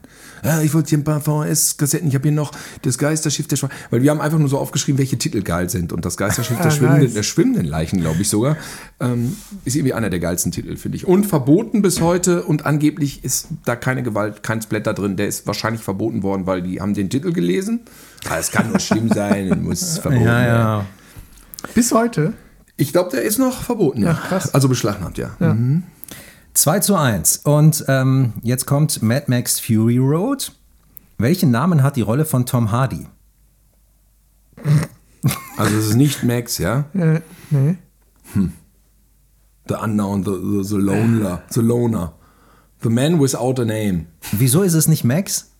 Ja, Max würde ich jetzt tippen, Ja, aber wenn, weil du easy, so, oder? ach so. Ja, aber weil du so fragst und dann denke ich so, dann hat er wahrscheinlich keinen Namen. Also- weil der Film heißt auch Fury Road. Ja, wie, wie, es kommt bei die Nacht der lebenden Toten kommt auch Zombie nicht vor. Der, Name, der, der Begriff Zombie kommt auch bei Dawn of the Dead, wird nicht Zombie gesagt, Okay, ich. wer diese Frage jetzt äh, dazu ergänzend beantworten kann, kriegt drei Extrapunkte. Wie Okay. ist von Max der Nachname? Rocket, Rocketansky. Das kann man aber. Max Rocketansky. Ja, das fand ich jetzt einfach. Okay. Was, echt? Ja. Das steht in jedem, äh, das steht da immer bei. Ja, das steht da, aber das wird doch nirgendwo gesagt, oder? nee, Da musst wenn du erst mal lesen. Ja, lesen für wenn können. Also- der Filminfo läuft, dann steht immer im Abspann, im Vorspann oder was auch immer. So. Oder in der Hör zu steht dann immer Max Du kriegst deinen Mexiko-Punkt zurück. So. Damit hast du zwei. Wow, danke schön. Äh, Thilo hat aber drei, ne, zwei plus drei sind fünf. Und das hat, ne, sechs. Sechs zu zwei. Ja, gut. Okay. Also, Kopf an Kopf rennen. Ja, Krass, ey. ganz klar. Der Name der Rose. Wer spielt die Hauptrolle neben Sean Connery? Christian Slater. Richtig. Name Wie Name? von äh, seiner Von der seinem Rose. Charakter? Von der Rose. Mönch mit Scheißfrisur. ich weiß es wirklich nicht, wie der heißt. Das weiß ich absolut nicht. Äh, Max Rocket. Max Adson von Mönch Melk. Rocketansky. Aber Kirsten Schlater, Kirsten Schlater kam sehr Kirsten schnell. Äh, Das ist dann ein 7 zu 2. Zurück in die Zukunft 3. Wie heißt die Schlucht, in die der Zug am Ende fällt? Ich weiß es nicht. Ich weiß auch nicht. Ich sag die Teufelsschlucht. Ich sag die, Schluss, die, Sch, die Schlucht der, der tausend Seelen. Nein, das ist die Clayton-Schlucht und, Oh. und später dann in der korrigierten Schleife die Eastwood-Schlucht. Ich muss sagen, ich habe den dritten Teil vielleicht zweimal gesehen. Ich habe immer nur eins Ja. und zwei geguckt. Ich, auch noch, ich finde ihn aber nicht so schlecht, wie alle sagen, aber ich Nee, glaube, ich habe ich ihn auch auch nur zweimal gesehen, glaube ich. Muss ich nochmal Weil die schauen. Blu-ray-Box steht natürlich schön eingeschweißt im Schrank. Genau. Wie sich das für Blu-ray-Boxen gehört. Schön eingeschweißt im Schrank stehen, damit sie sicher da sind. Ja. Wenn man sie mal braucht. Genau. So, aber könnte man mal wieder. Ja. Okay, dann bleibt es bei 6-2, oder? Ich glaube so ungefähr. Keine Ahnung. Eine Frage der Ehre. Ohne was kann Daniel Caffey, gespielt von Tom Cruise, nicht denken, wenn er die Verteidigung für die Soldaten Dawson und Downey vorbereitet? Wenn er nicht mit einem Handtuch mit einer Seife drin vor die Fresse gehauen wird. Ich weiß es nicht. Ich dachte, es kommt die richtige Antwort jetzt. Es ist näher dran, als du hast noch nichts gesagt. ähm, wenn er vorher nicht mh, auf Klo war. Ah, ja. nee, ohne seinen Baseballschläger. Ah. Er holt den dann aus dem Schrank und dann kommt die Erleuchtung. Ah, Okay, von wem ist die Musik bei The Thing? John Carpenter Ja, John beziehungsweise Ennio Morricone, ne? Genau. Also, aber irgendwie Morricone hat das gemacht und John Carpenter hat das dann nochmal verbessert oder irgendwie so gibt es die Legende, ne? Oder hat es wirklich nur Ennio Morricone gemacht? Ich Also weiß es nicht. zumindest Oder hat John Carpenter gesagt, mach das bitte so, wie ich das normalerweise mache? Zumindest ist nur Herr äh, Morricone in den Credits, ne? Ja, ja, Also, ah ja. okay. Ja, dann 2, 1, 3 zu 8. Wo habe ich denn jetzt noch einen Punkt her? Ja, du hast zumindest John Carpenter gesagt. Also habt ihr beide gleichzeitig gesagt. Naja. Naja, soll ich dir den wieder Naja, abziehen? mir, zieh mir den ab. Was? Okay. Finde ich auch. Also. 8 zu 2. Ähm, Police Academy. Wer macht die geilen Geräusche? Michael Winslow. Richtig. Ja, das hätte ich auch gewusst. Den kenne ich. Und wie heißt der im Film? Ja, das weiß ich nicht. Äh, muss selber überlegen. Warte, warte, warte, warte. Ja. Max. Michael Winslow in Police Academy ist. Es ist nicht Mahoney. Nein, nein. Es ist nicht Hightower, sondern Es ist. Ich fahr, ich habe einen Blackout. Ich weiß es tatsächlich gerade jetzt nicht. Lavelle Jones. Jones. Ja, okay, wäre ich jetzt nicht drauf gekommen tatsächlich. Lavelle Jones. Hat er nicht auch irgendwie einen Spitznamen da? Nee, hat er nicht. Jones ne? haben die ihn, glaube ich, immer Jones. genannt. Nee, wäre ich jetzt nicht drauf gekommen. Ich habe äh, Michael Winslow tatsächlich das erste Mal als Kind gesehen in Spaceballs. Daher kenne ich Ach, da den. ist der? Ja. Da, da macht er auch, da ist er am Radar. Okay, kurzer Exkurs. Hast du nicht auch äh, bei LOL etwas mitgemacht? Ja, ich habe Michael Winslow nicht persönlich getroffen, leider. Aber du hast da auch als Realisator oder als Regisseur Ich äh, mache gemacht? diese äh, Interviews zwischendurch. Okay. Die, also ich mache einen Tag vor der Sendung und ich mache einen Tag nach der Sendung. Bei der ersten Staffel haben wir auch noch während der Sendung gemacht, wenn die rausgeflogen sind. Aber das haben wir uns dann gespart.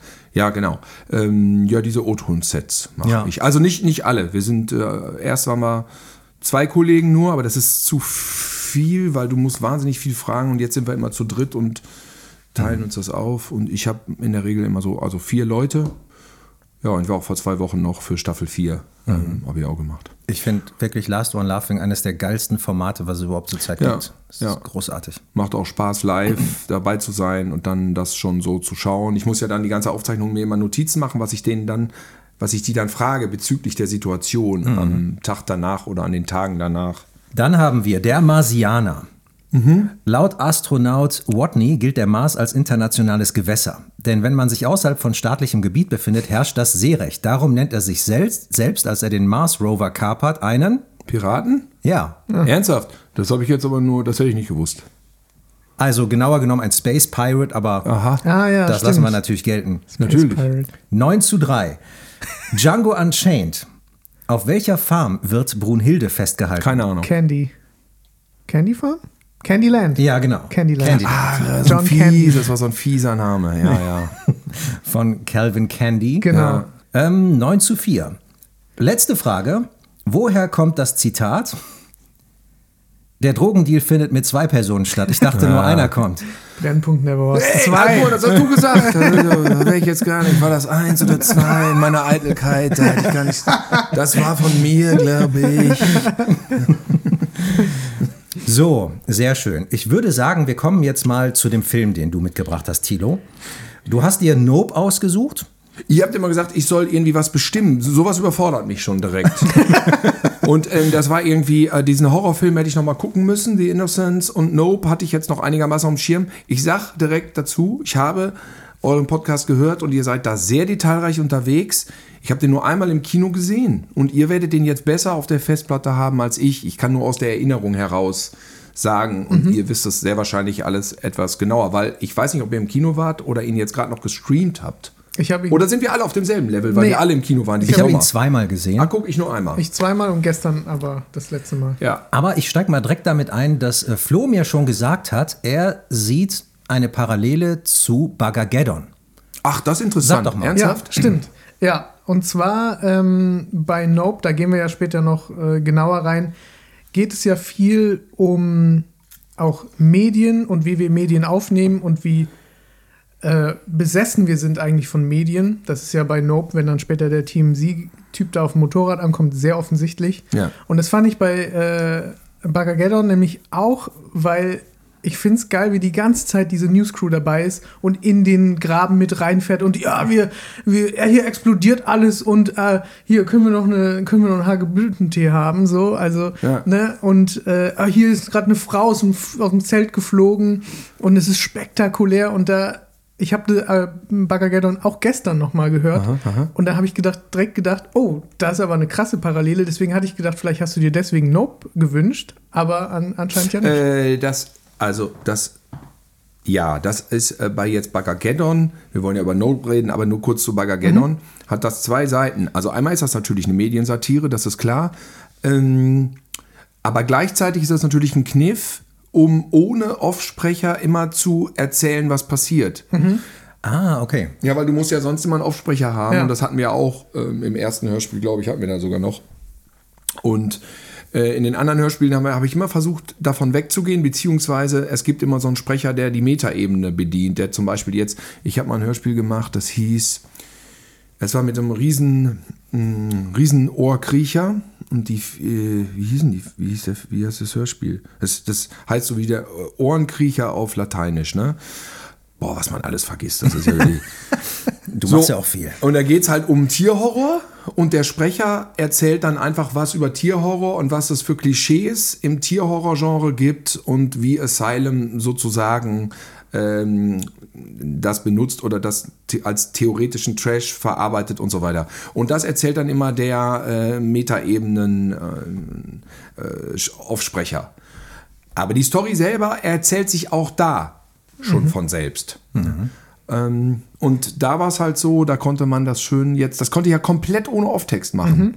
Weil einmal die, die vor Ort sind, dann die, die im Studio sind und gleichzeitig die im Bagger, die Ja. dann einen Fernseher da haben und das hören. Und da kannst du, darüber kannst du alles erzählen, ohne dass du einen Aufsprecher brauchst.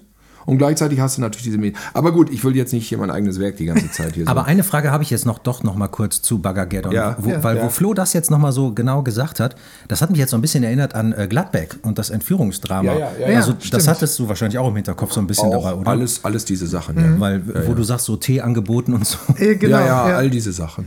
Ja, ich fand das auch äh, teilweise, das kann man so zwei, dreimal kommt das, glaube ich, vor, wo irgendwas super Spektakuläres und Trauriges passiert und die Newsleute immer nur so, hm, ah, ja. Ja. Das ist auch so ein bisschen natürlich Robocop, ne? Das Ja, ist so ein ja, bisschen stimmt. natürlich von Paul Verhoeven auch inspiriert.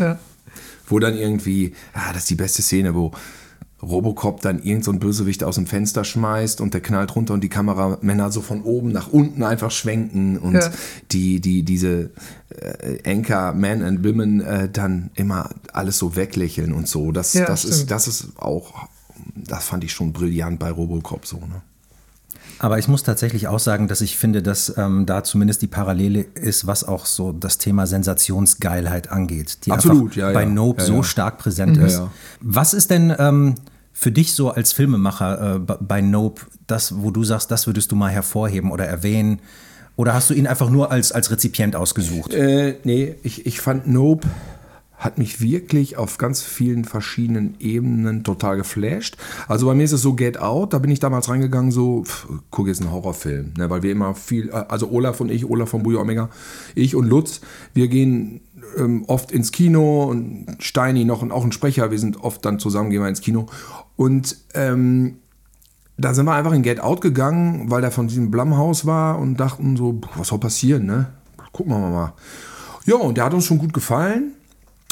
Diesen Wir, der ist bei mir noch nicht angekommen. Den fand ich tatsächlich scheiße beim ersten Gucken. Olaf fand den top. Und Lutz auch. Und ich so, ey, was? Ey, da- ich jetzt, also ich überlege aber tatsächlich jetzt nochmal zu gucken, weil Nope ähm, hat mich komplett weggebügelt. Also das ist für mich einer der besten Filme der letzten Jahre. Und zwar, weil der so viel behandelt, was sich aber nicht so aufdrängt. Das stimmt. Ja, das heißt, du kannst den auch angucken wie, wie eine Coverversion von Tarantula im Ja. Endeffekt, ja. Ähm, aber der bietet dir in jeder Szene ganz viel mehr, wenn du möchtest. Ja, es gibt natürlich Leute, die da gar nichts mit anfangen konnten und sagten, was sollte das? Das kann ich irgendwie nicht nachvollziehen. Ich weiß es nicht, weil mir hat der Film echt so Universen und zwar einzelne Szenen, die ganze Universen eröffnen. Ja. Das fand ich auch, also bei Get Out und, und Us ist ja das, äh, der, der Text, den der Film eigentlich erzählen will, sehr offensichtlich. Und du kannst den Film eigentlich nicht gucken, ohne den Text zu sehen. Ja. Und äh, bei Nope war es bei mir nämlich auch so, dass ich sowas erwartet habe und habe die ganze Zeit geguckt, ja, okay, aber wann kommt denn jetzt der Kommentar? Aber der Kommentar ist schon die ganze Zeit da. Mhm. Die ganze Man muss Zeit. ihn nur sehen. Und so ganz viel verschiedene Genau. Kommentare liefert er die ganze Zeit. Nur durch, dadurch, wie die Leute gucken oder Mhm. welche Bemerkungen die machen oder was die für eine Gefühlsregung haben, allein dadurch. Also einfach diese Szene an dem Set am Anfang, wo er mit dem Pferd und so, da werden ja schon zehn Stories erzählt. Mhm. Ne? genau. Da, wird mal- da ist auch das Thema Rassismus mit drin. Ja. Aber das ist, äh, das ist nicht das Beherrschende. Mhm. Ne? Klar blicken die Leute so ein bisschen auf ihn herab.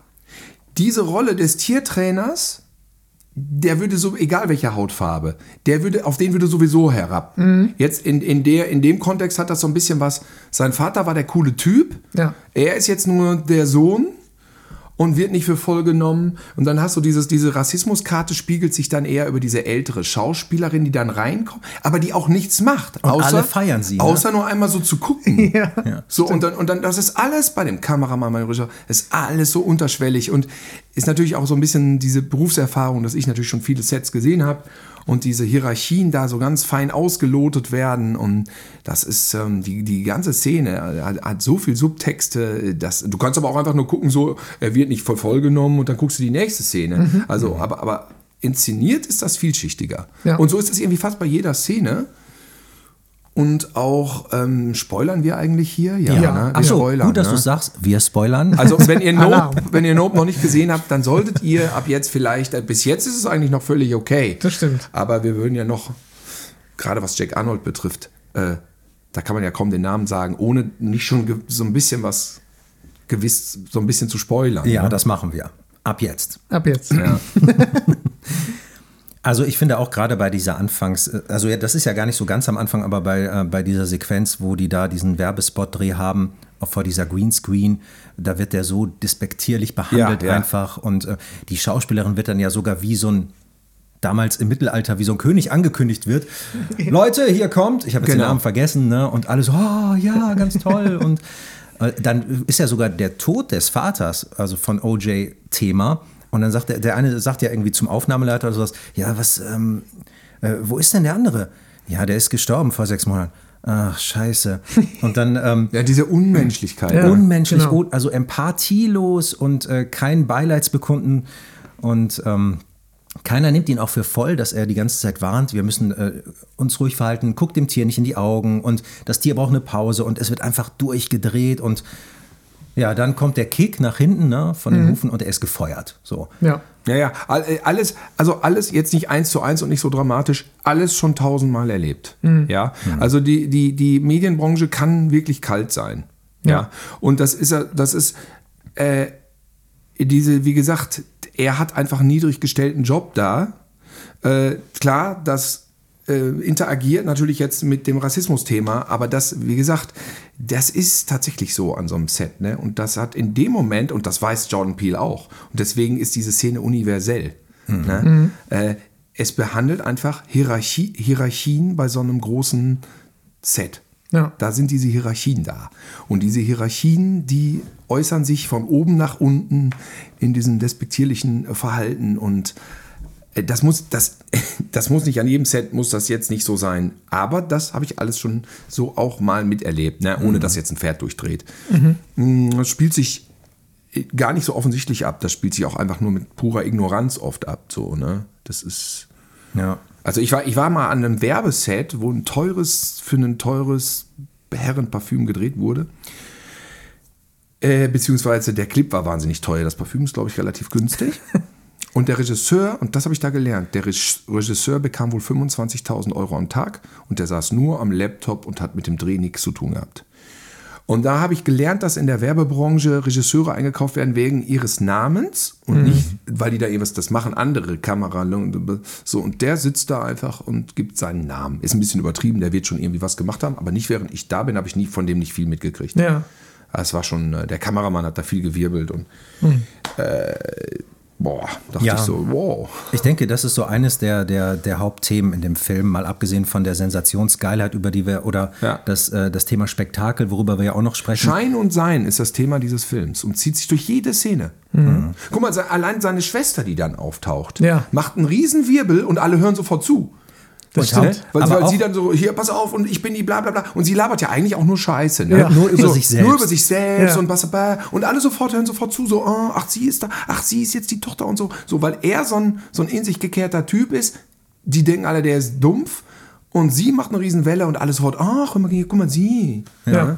Hören zumindest bei ihr zu. Ja, ne? genau. Und ähm, während äh, dann sie äh, sich quasi vorstellt mit ihrem Monolog und eigentlich ja eine Sicherheitsrede, re- eine Sicherheitseinweisung ähm, Einweisung. Geben sollte, handelt sie das ganz kurz ab in zwei Sätzen so runtergeleiert und erzählt nur, ja, ich kann übrigens auch Schauspielen und singen Ja. und Catering machen und Motorrad fahren und kümmert sich auch gar nicht wirklich um ihr eigenes Pferd. Also auch da, ne?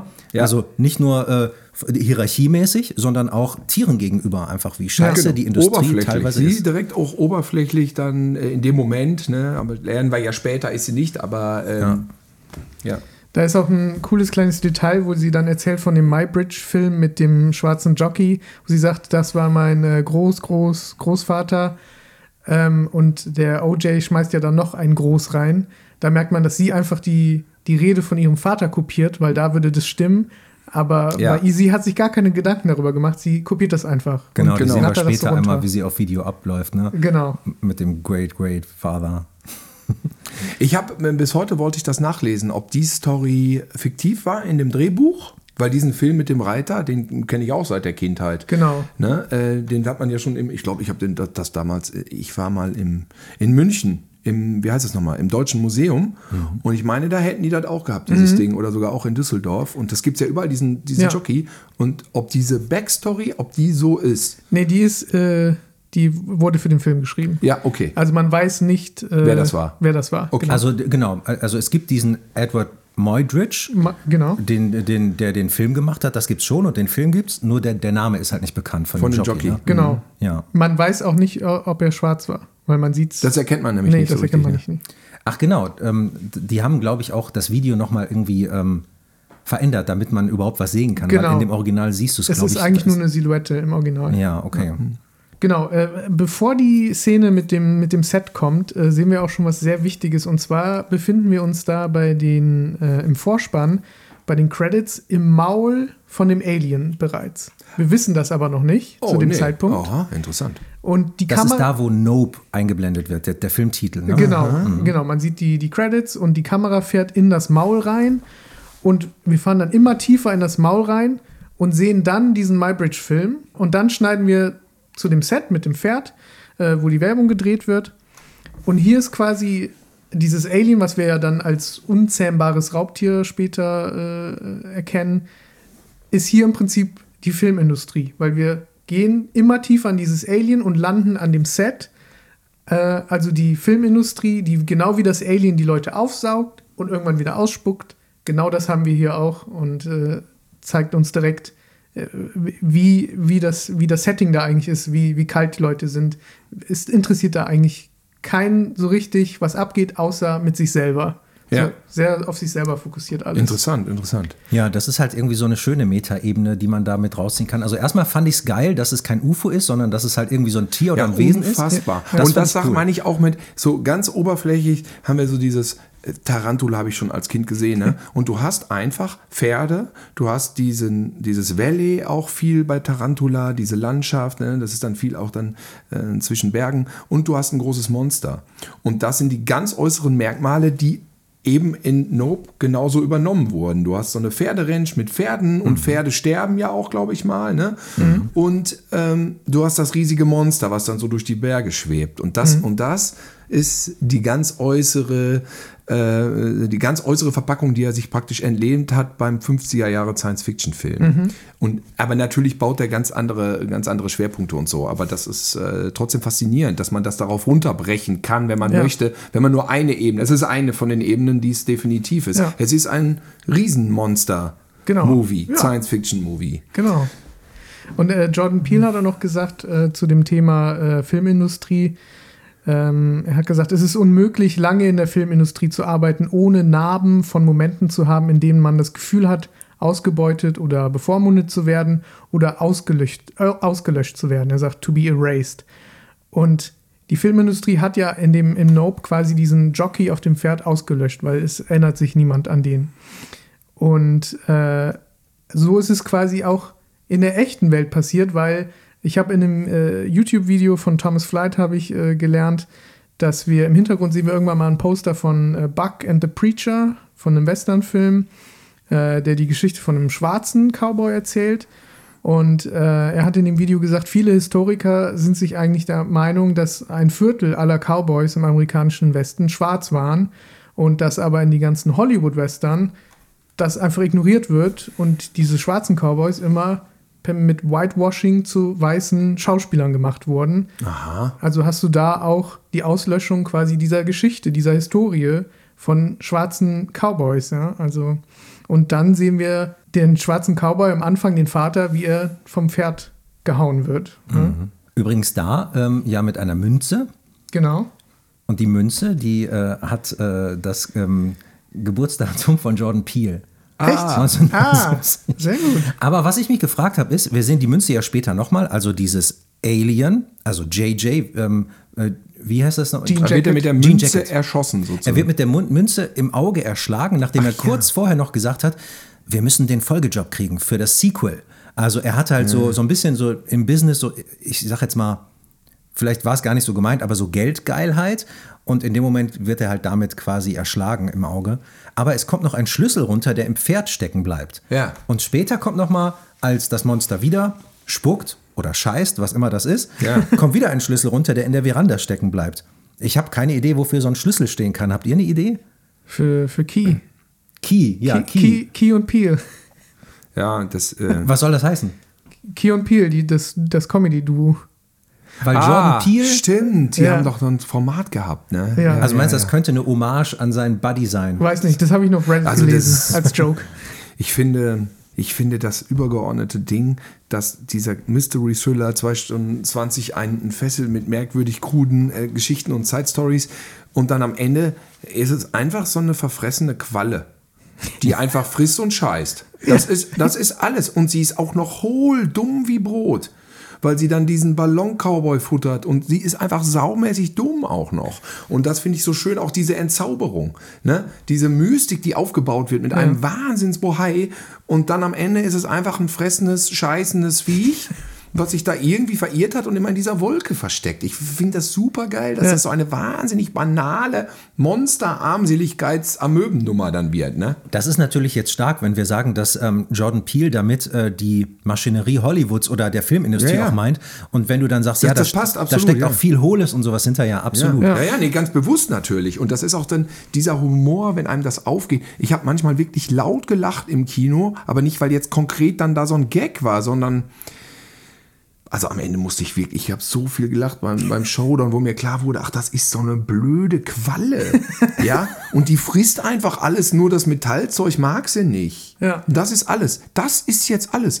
Und dann, wenn du denkst, so, du hast so, so Hightech-Aliens bei Independence Day, dann denkst du, ah, das wird nicht funktionieren, wenn er da mal was irgendwie so einen Kurzschluss macht. Die sind alle viel zu klug. Aber bei dieser doofen Amöbe, da ist es auch absolut glaubwürdig, dass die den Ballon futtert, weil sie so doof ist. Ne? Und, und dann, wie die so platzt am Himmel, Das war geil. also da habe ich so gelacht. Ne? Ich fand das wahnsinnig witzig. Ja. Also, Das fand ich auch sehr gut, wie diese, das ist ja fast ein Cutaway-Joke, weil du siehst, wie, diese, wie dieser Ballon in die Qualle reingeht ja.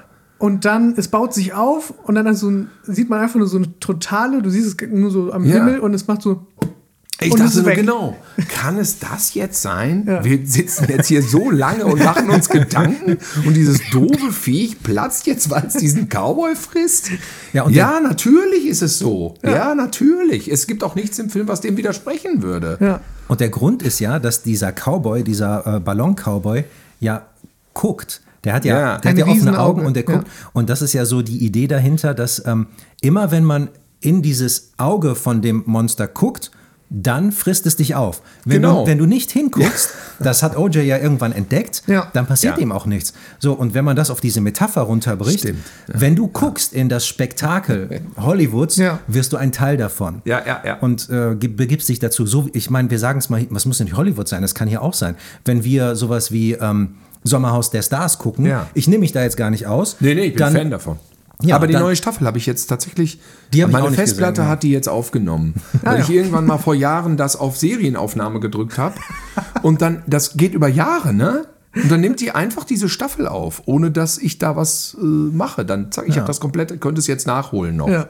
Aber so ist es halt. Ja, wir ja. als Mitgucker tragen dazu bei, dass das Ding dann läuft, Mhm. dass, äh, dass es weiter produziert wird. Oder ähm, hier, da ist ja auch ein Anhaltspunkt zu, der Typ heißt OJ, OJ Simpson, einer der größten ähm, Gerichtsprozesse. Äh, und sie sagte irgendwann auch, OJ's on the run. Ja. Da, er war ja auch auf der Flucht. Und, ähm, oder wie jetzt diese Nummer mit ähm, Johnny Depp und Amber Hart. Amber Hart. Mhm, ja. Also wir sind ja auch sensationsgeil und verfolgen das und sonst wäre das gar nicht Thema. Ja. Das heißt, wir gucken hin und das ist auch eine Message von ihm, dann wirst du ein Teil davon. Mhm. Ich musste da auch direkt äh, denken an, an Leute, die bei äh, Unfällen auf der Autobahn das Handy zücken und es Und die filmen. Arbeit ja, ja. behindern der Genau. Rettungskräfte. Ja, einfach nur, weil sie einen geilen Clip haben wollen von einem Unfall. Ein Beleg dafür ist auch, als am Anfang ähm, hier Gordy's Home, diese ähm, Sitcom mit dem Affen, bevor das Massaker stattfindet, beziehungsweise danach, ist ja Jupe als Kinderstar unter dem Tisch und ähm, er guckt erstmal auf den Boden, er guckt den Affen ja nicht direkt an. Und ähm, dann irgendwann guckt er durch diese Tischdecke. Das heißt, auch da hat nicht der direkte Blick und deshalb überlebt er ja. Ja, Aber er feiert sich als der Auserwählte. Ne? genau. Er denkt, er kann dieses Raubtier zähmen. Er, er glaubt, es war ein Wunder, er hat eine Connection. Er guckt ja auch auf diesen Schuh, der da so aufrecht steht. Und das fand ich so geil, weil da bin ich dem Film so auf den Leim gegangen, weil dieser Schuh, ja, wir haben da einen Affen, der die Leute zermöbelt und auffrisst und so. Und als Zuschauer denkst du dir, ja, aber was mit dem Schuh? Ja. Was ist denn da? Mit den Mini-Blutflecken. Genau, da passiert gerade das größte Spektakel, aber wir wollen noch eins sehen. Wir wollen sehen, was mit diesem Schuh los Also ist. nur um es nochmal kurz zu erklären, für die, die es nicht mehr in Erinnerung haben, der Schuh steht halt. Also Genau. der steht irgendwie so, wie ein Schuh nie stehen könnte eigentlich, glaube ich. Ja. Und hat mich total an den Monolithen erinnert von 2001. Ja, das stimmt. Space Odyssey. Ja, dieser Aber Schuh. Jetzt frage ich euch, weil ihr den Film äh, gerade gesehen habt. Der macht ja dann diese Show mit dem Pferd Mhm. und verspricht ja dann ein Wahnsinnsspektakel. Und bis dahin wissen wir als Zuschauer ja noch nicht, was da konkret passiert. Genau. Was ist denn das, was da normalerweise jetzt passiert wäre? Das heißt, ist der, hat er diese Show schon öfters gemacht und ist diese Amöbe, diese Qualle dann wirklich gekommen und hat dieses Pferd gefressen vor den Zuschauern? Das heißt, er weiß, dass dieses Viech da in der Wolke wohnt? Oder was wäre ansonsten das, was normalerweise bei seiner komischen Show, denn da ist ja nichts außer dieses Pferd in diesem Käfig. Das wird eigentlich äh, an zwei Stellen, finde ich, so interpretiere ich das erklärt. Einmal, als der OJ bei ihm ist und sagt, er muss sein Pferd verkaufen. Ja. Das Pferd, was halt damals ähm, getreten hat, wo OJ ja blöderweise auch noch sagt, ja, äh, es war nicht konzentriert. Anstatt, er weiß genau, dass, die, dass das drumherum schuld war. Ne? Na gut, auf jeden Fall, da verkauft er das Pferd. Wir wissen noch nicht wofür, aber er deutet da schon an, als der OJ Als sagt, Futter. Genau, er deutet da schon an, kriege ich das zurück, wenn ich es wieder kaufen will und dann lenkt er total ab der, Ah. ähm, und geht dann in seinen Schrein in dieses Museum und wir erfahren ja später auch noch, dass äh, Jupe das Grundstück von OJ kaufen will. Das heißt, er möchte einfach näher an dieser Wolke dran sein. Und er möchte also sein Spektakel und seine Show so weit dahin verlagern, dass es noch geiler wird. Und dann will er tatsächlich, er hat wahrscheinlich schon Pferde geopfert für Ja. ähm, JJ, das Monster, und wollte das dann da auch wieder machen. Aber dann ist es halt eskaliert.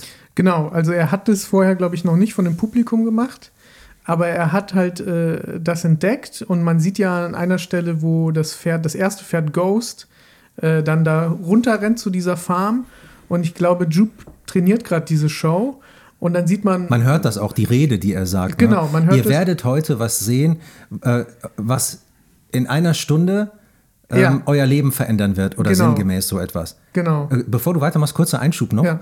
Ähm, ich habe gelesen, genau in dem Moment, wo das im Film kommt, ist es nur noch eine Stunde, bis der Abspann zu Ende ist. genau, als er die richtige Show dann macht, ne? als er es Ja, vor ja dem genau. Publikum macht. Aber im, im, äh, im Film Nope ist Genau. es halt dann auch eine Stunde lang. Echt? Ja, okay. das ist ein sehr cooles Detail. Ja, der, äh, also der Verdacht drängt sich auf, dass der da länger dran gearbeitet hat, als nur zwischen wir und der Premiere. Ich denke auch, ja. Also, weil das ist so ein, äh, so ein Puzzle-Ding, ne? Und ich habe im Kino gesessen, im Cinedom, da gibt es ja. Tatsächlich finde ich jetzt mittlerweile Cinedom fast das beste Kino in Köln, weil du hast in dieser dritten Reihe diese wirklich geilen Liegesitze, die finde ich besser Boah, die sind als so die. toll. Ja. ne? Und dann sitzt du so gestaffelt auf so so eine, bzzz. ja, bzzz, und dann machst du das genauso, wie du willst. Und dann äh, haben wir da gesessen und dann äh, dieser Film in der dritten Reihe und du guckst dann da mit den Leuten in den Himmel rein. Also das war wirklich ein Event, muss ich sagen. Also bin ich wirklich äh, aus dem Kino gegangen. So, wow, was war das denn jetzt, ja? Also so viel, so viel habe ich ja lange nicht gesehen in einem Film. das stimmt, ja. Ähm, wenn wir nochmal bei dem, bei dem Schuh und Jupe sind, ähm, Jupe ist halt, geht halt davon aus, dadurch, dass er diesen, diesen, diese Attacke überlebt hat, dass er auch das Monster, Jean Jacket, dass er das auch zähmen kann. Und er begeht halt wieder denselben Fehler, dass er daraus, genau wie aus, aus seiner Attacke, wo er diesen Schrein hat, ne, wo er auch Geld dafür nimmt, 50.000 Dollar äh, zahlt ein Pärchen, um in seinem Museum zu übernachten. genau. Und er fragt keine, äh, keine Fragen. So True Crime Leute wahrscheinlich, ne? Genau, die einfach so. das geil finden und ähm, Ja. sich an einem Spektakel ergötzen Ja, halt, ja. Ne? oder an einem Unglück. Genau, und er profitiert davon und er möchte jetzt von dem nächsten Spektakel profitieren, nämlich diesem Alien. Und das geht halt schief, weil er wird aufgesaugt und das war's. Da ist übrigens in seinem Museum auch nochmal ein schöner Hinweis äh, und die Kritik, wie sehr wir Menschen uns an Unglücken ergötzen. Der hat da ein ähm, T-Shirt mit den äh, ganzen Raketenunglücken oder mit einigen Stimmt. Challenger und sonst was und ähm, wird dann da auch irgendwie äh, eingerahmt Ja, gezeigt. stimmt, weil der Vater in der Serie auch irgendwas mit Raketen zu tun hat. Ne? Das Ja. ist irgendein Wissenschaftler oder so. Der, äh, genau, der Besitzer von, ähm, von dem Affen. Der, ist, äh, der, der, der baut irgendwie Raketen, weil seine Frau sagt, ja, er kann Raketen bauen, aber nicht mal ein ordentliches Geschenk kaufen. Ja, genau. Ja, exakt.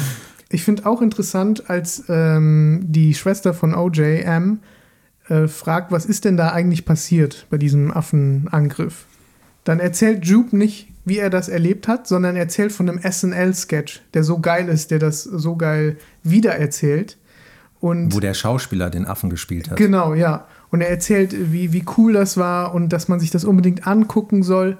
Und das fand ich so gut gemacht, weil er erzählt da ja fast wie, wie so verzaubert von, wie dieser, wie dieser, wie dieser SNL-Sketch war über diesen Angriff. Und dann hast du diesen Hardcut zu dem kleinen Jupe unter dem Tisch, wie er am Atmen ist, wie er total verängstigt ist.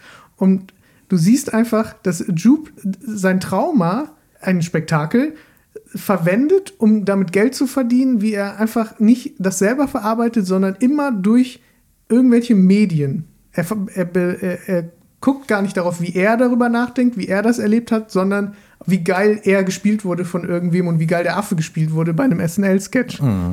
Als er das erzählt, sagt er auch noch, dass da habe ich, das konnte ich mir nicht erschließen, was das bedeuten soll, dass das Ganze mit ähm, dem Affen, äh, dass das Ganze mit Gordy sechs Stunden und 13 Minuten gedauert hat. Also dieses Mhm. Sechs ganze Minuten. Mas Massaker. Sechs Stunden, äh, sechs Minuten 13 Sekunden. Genau. So, sonst wäre es ein bisschen lang. Sechs Und Stunden wäre hart. Wobei, naja, wenn du da das halbe Publikum weg dahin raffst, das dauert Das könnte auch. dauern, ja. Äh, Und dann sagt er ähm, bei dieser Rede äh, vor, der, vor der Veranstaltung mit der äh, Lasso-Show, ähm, dass er das Alien zuerst an einem Tag um 6.13 Uhr gesehen hat. Mhm. Habt ihr irgendwie eine Idee, was das bedeuten kann mit der Zeit? 6.13 Uhr. Ich glaube Boah, einfach, dass er, dass er halt diese, diese Sachen wie etwas sieht, was ihn auserwählt hat, dass er überall Connections sucht, fast wie so ein Verschwörungstheoretiker, Mm. um sich seine Geschichte zu erzählen, um seinen Spektakel erzählen zu können und davon möglichst viel profitieren zu können. Ja, er lebt ja von dieser ganzen Story. Genau. Im Endeffekt. ne? Er hat sich ja selbst vermarktet eigentlich Ja. dadurch. Ne? Vielleicht auch ein Stück weit dann einfach die Verdrängung von diesen äh, schrecklichen Dingen. Ja, so, ne? Wenn exakt. du das auf so eine, so eine reine Kommerzebene hebst. Ja. Ähnliche Frage ist, ähm, was hat es mit diesen sechs Monaten auf sich? Also OJ's Dad starb vor sechs Monaten, als er am Filmset war. Ähm, Jupe sagte, ähm, dass er sechs Monate lang seine Familie freitags immer ein Spektakel gesehen hat und OJ guckt seit sechs Monaten auf die Wolke. Also es kam jetzt auch sehr oft vor, aber auch da habe ich gedacht, vielleicht ist es so ein Filmding, dass irgendwie, dass man sechs Monate immer nur Zeit hat für irgendwas oder irgendwie sowas. Keine Ahnung. Das ist mir gar nicht aufgefallen. Was würdet ihr sagen? Es gab ja auch Vielleicht dreimal 6, 6, 6, 6. Vielleicht war es dann Das kann natürlich sein. Das ja. wär aber sehr Teufelswolke. Die Teufelswolke von Monteville. Das war nämlich auch mal ein Film. Weil es gibt Da eine. kam so ein Auge raus, ein Auge mit so Tentakel. Das passt ja Kennt dann ihr auch. den? Die Teufelswolke von Monteville. Aber kenn jetzt echt die Teufelswolke, Ich weil meine, das es passt ja heißt die perfekt Teufels- mit einem Auge. Ich meine, es Das heißt passt so, voll ja. gut, ja. Und das waren so Monster, da kamen dann am Ende so mehrere Monster, das waren so Augenmonster. Und die hatten nun so, also sahen auch aus wie eine Qualle mit so Tentakeln, also Auge mit Beinen sozusagen. Ja. So sahen die aus. Ich glaube, die Teufelswolke von Monteville. Aber das mit den 666 finde ich gut. Sowas Habe ich im Ähnliches- Kino gesehen, ich darf nicht sagen wo. ah, Na gut. Sowas ähnliches gibt es bei Angel, also dieser, ich nenne es mal ähm, Tech-Typ. Dieser saturn ach so, ja, Wie heißt der das? Tech Fry's, Fry? Fry's Tech. Electronics. Ja, Genau, der hat ja, Saturn-Typ, ja. bei seinem Auto steht hinten äh, FE 1111 Ja. und das FE ist dann Fry's Electronics. Genau. Und das, ja, wenn du schon so genau sagst, das 1111, was ist das? Das ist aus der Bibel. Wie, wie heißt er? Oh, jetzt geht's aber. Jeremia, Jeremia, genau. äh, halt 1111. Darum siehe, spricht der Herr, ich will ein Unglück über sie gehen lassen, dem sie nicht entgehen können, und wenn sie mit mir, wenn sie zu mir schreien, will ich sie nicht hören. Und Genau. das kommt auch schon in Ass vor. Also es ist quasi nochmal eine Referenz an Ass. ist das dieser Typ auf dem Schild. Genau. Mit, genau. Ist auch eh äh, eine geile Szene da, dieses, dieser beiläufige Dialog da bei Saturn, sag Das ich ist mal. geil, ne? Ja, wieso, äh, äh, ja, das können Sie ja gar nicht, da können Sie ja gar nicht äh, alles installieren. Ja, wieso, was, ja, warum? Ist das so schwer? Können wir das das nicht? schwer? Also für mich nicht, für euch ja. Ja, für euch, Das ist genau. richtig geil. Aber wir wollen den Alien wollt ihr beobachten oder was? Und dann, und dann antworten die doch nicht, gucken so, Ja. so mm, Genau. da glaubt doch keiner dran. Der, doch. Und dann, das ist so ein, der, der ist so beiläufig, alltäglich, dieser Dialog, äh, muss ich auch lachen, tatsächlich. Ja, Obwohl der war kein, gut. kein einziger Gag, so Ja. im klassischen Sinne. Einfach nur so ein Gespräch beim Saturn. Ja. Und wie wichtig er dann auch wirklich wird, um diese ganzen scheiß Kabel zu verlegen. Ne? So Technik gegen Mystik und so. Ne? Apropos Technik, es kommt ja relativ viel mit Kameras vor. Ja. Da, ähm, wie war das für dich, den so zu gucken? Du hast ja verschiedene Modelle, analog, digital. Gehst du da auch äh, mit einem besonderen Auge ran oder geht das auch schnell an dir vorbei einfach? Äh, Ich fand das lustig, weil dieses äh, analog-digital wird ja auch äh, tatsächlich wie so ein Generationskonflikt nicht unbedingt. Die arbeiten ja gut zusammen, aber da kommt ja später noch Michael Wincott dann mit seiner 70 mm Kamera oder was oder, oder, oder, oder 35, keine Ahnung.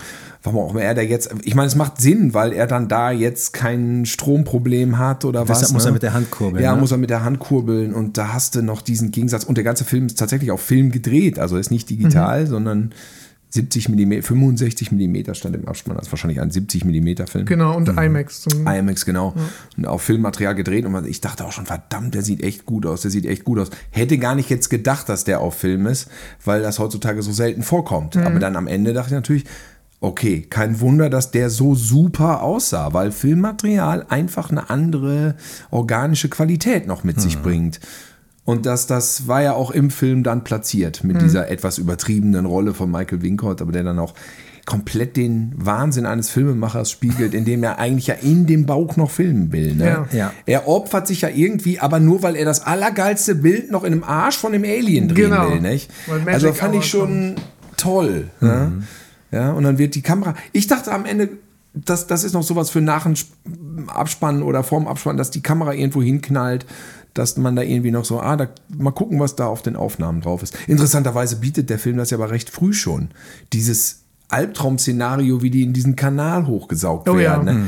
Also es ist ja auch ganz minimalistisch eigentlich, aber du siehst dann einmal, wie es da drin aussieht und das ist eine schreckliche Szene. Ja, Ja. das das ist dann eins, so ein echtes Horrorelement. Er hat ja, also insgesamt würde ich sagen, es ist so Mystik, Science Fiction. Eigentlich ist es ein Monsterfilm Mhm. am Ende des Tages mit so ein paar Horrorspitzen drin. Ne? Genau. Wobei ich beim, beim Genre, ja, also ich, ich habe auch mich ein bisschen gefragt, du hast vorhin Starship Troopers angesprochen. Ja. Ich habe mich auch kurz mal gefragt, soll es vielleicht auch irgendwie eine Satire sein? Weil er hat oft so überspitzte Sachen auch. Ja, klar. Also Satire, Beispiel- Medien, äh, äh, Sensationslust, das ist da natürlich drin, ja. Mhm. Ja, ja. Also zum Beispiel habe ich gelesen, dass er dieses, äh, diesen, wie heißt der Park von Jupe? Äh, Jupes? Jupiter's Claim. Jupiter's Claim hat er wohl extra gesagt, das muss, das muss so unnatürlich überzogen sein und ähm, das muss ja auch einen Sinn haben, warum er so Sachen dann so darstellt. Aber wo du gerade gesagt hast, dass der Kameramann unbedingt den letzten Shot haben wollte bis in den Arsch hinein, ich finde, das konnte man vorher schon sogar fast erahnen, so ein bisschen. Bei, bei seinen Snuff-Sachen, die er da so Die, gedreht genau, hat. der hat, ne? die, Ja, der hat die ja, ganze ja. Zeit diese, diese Tierdinger geguckt. Also so Cannibal Holocaust-Zeug hat er da am Laufen gehabt, ne, wo du denkst so, oh, er ist stolz, dass er da gerade vor Ort war, ne? Ja. genau. Und wo auch immer zuerst das Auge zu sehen war und Ja. dann Ja, quasi stimmt. das Beutetier kam, das gefressen hat. Ja. Und ähm, hat man schon ein bisschen äh, vorgedeutet bekommen, glaube ich. Wo ich das mit der Satire dann doch ein bisschen zu krass fand, war, als es dann aufs Finale äh, hinausläuft und sie haben gerade ihren Plan aufgebaut und sie fangen jetzt an, sie wollen das jetzt rauslocken, das Vieh. Dann kommt dieser Typ von TMZ mit dem Motorrad. ja Der diese, Paparazzo. Genau, der diese Kamera-Rig hat, wo zwei Kameras an einer Rig sind und er kann, er holt es ja fast wie so eine Shotgun raus. Total, und, ja. ne? und äh, er fliegt ja dann hin mit dem Motorrad und äh, OJ kommt dann dahin, will ihn sogar noch retten und dann sagt er, ja Moment, aber hast du ein Bild gemacht? Hast du ein Bild? Wo ist meine Kamera? Mach mal ein Bild Ja, von genau, mir. am Verrecken. Und Genau. hast du es gefilmt? Hast du es gefilmt? ja, das ist, ich, das fand ich ein bisschen sehr offensichtlich dann. Ich bin nicht sicher, ob das nicht tatsächlich mittlerweile so ist.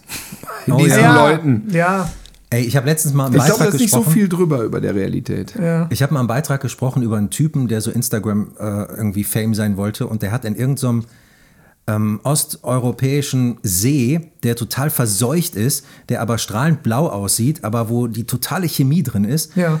hat er sich halt auf dem Boot fotografieren lassen, damit das aussieht, als wenn er in der Karibik wäre.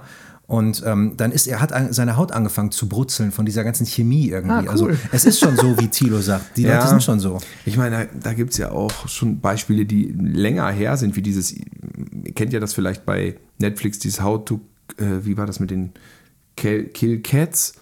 Kennt Achso, ihr das? ähm, ah, ah, wie, wie heißt es Ich kenne das nicht. äh, Wie der, das hat angefangen mit so einem Typen, der Ja. äh, online halt, äh, ist nur ein Vierteiler. Don't fuck with cats. Don't fuck with cats.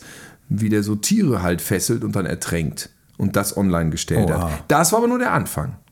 Später hat er den ersten Mord weltweit online, live, begangen. Und an den Showdown konnte ich mich noch erinnern. Das ist zehn Jahre her. Den haben sie dann in Berlin in so einem Ja, äh, äh, Internetcafé. Internetcafé festgenommen. Boah. Ähm, guck dir mal an, ist bei Netflix, ist eine. Nee, ist eine will ich Doku. Es ist ein bisschen äh, extremer, so, aber ja, bei Netflix irgendwie kannst du es ja alles irgendwie gucken. Ähm, deswegen, also diese Auswüchse von Sensationslust und Internet und so und dieser Typ da, mh, Die haben ja immer von dem Oprah-Shot gesprochen, Ja, stimmt. damit sie das an Oprah Winfrey verkaufen Ah. können, damit es in der Sendung läuft und damit Ja. sie Millionäre werden. Ah ja. Und ähm, ja, was glaubt ihr, wie mit dieser ganzen Kritik, wie, wie findet Oprah den Film und dass sie auch so da platziert wird?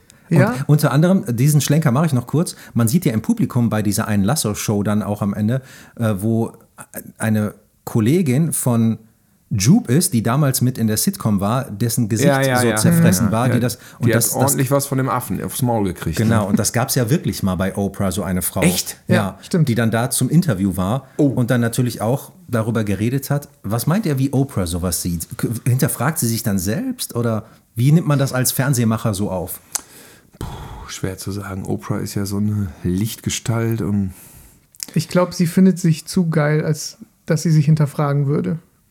Ja, oder die sagt dann wahrscheinlich ja ein bisschen, wo gehobelt wird, da fallen Späne. Mhm. Irgendwas ist immer mal nicht so ganz geil. Ich habe 597.000 Sendungen gemacht und ja, die war vielleicht nicht so geil. Aber da war wieder andere viel geiler. Da haben wir irgendwie ein Armenviertel, eine Schule, weißt du, keine Ahnung. Das, Ja, das stimmt. ich weiß auch nicht, ob sie komplett negativ besetzt ist. Das wüsste ich einfach nicht. Ich habe Mhm. mich zu wenig mit ihr auseinandergesetzt. Ich weiß nur, dass sie, ist, macht die diese Show noch oder ist das Vergangenheit? Ich weiß es gar nicht. Also ich habe auch noch eigentlich vorher mich nicht negativ mit ihr irgendwie auseinandergesetzt, dass ich das Gefühl hatte, die ist da irgendwie negativ behaftet. Ich kenne die halt eigentlich nur von ihren Aktionen. Hier, jeder Zuschauer kriegt jetzt ein Auto und Ja. ähm, dass, dass viele sie einfach feiern. Aber ich frage mich halt, wieso jemand dann so einen Film sieht, ob man dann auch anfängt mal zu überlegen, okay, es gibt den, den Namen Oprah Shot und ich bin ein Teil davon. Was heißt das, ne? Ja, das ist leider, also so in der Showbranche gibt es zu einem nicht, sagen wir mal, zu vernachlässigen Teil sind viele Narzissten unterwegs. Ja, nicht jeder, aber viele. Und Teil des Ganzen ist halt, dass die sich so relativ für unfehlbar halten. Also ist zumindest recht ver verbreitet. Und ich sag mal, in der Position, wo sie sich befindet, glaube ich, hat sie keinen objektiven Blick auf sich selbst, weil du dann auch umgeben bist von unzähligen Ja-Sagern, die immer nur dir zuarbeiten, zuarbeiten, zuarbeiten. Und das, das ist halt so. Da traut sich dann keiner, irgendwas zu sagen. Und ja, gut. Wäre natürlich so, wenn sie im Kino sitzt und das dann so hört, vielleicht ist das dann so eine Form von, da wird ihr mal nicht nach dem Mund geredet, vielleicht, Mhm. aber das ist, da müssen wir spekulieren. Ich, ich weiß über sie als Mensch gar nichts. Nee, ich auch nicht. Ich habe ihren Cousin kennengelernt, der wohnt in Ehrenfeld. Ach, echt? Oder Mhm. Neffen. Neffen, sie ist die Tante, glaube ich. Ach, lustig. Ja, man könnte So, ja. so lautet das Gerücht, dass er das ist, aber Okay. es ist, glaube ich, so. okay. Ja. Man könnte ja Jordan Peele auch vorwerfen, dass er ja auch Das das, Gleiche macht. das Gleiche macht. Und das hat er nämlich auch in einem Interview kommentiert. Da hat er gesagt, du kannst gleichzeitig ein Publikum zu einem Spektakel einladen und es und sich selbst anklagen, weil du dieses Spektakel veranstaltest und es brauchst.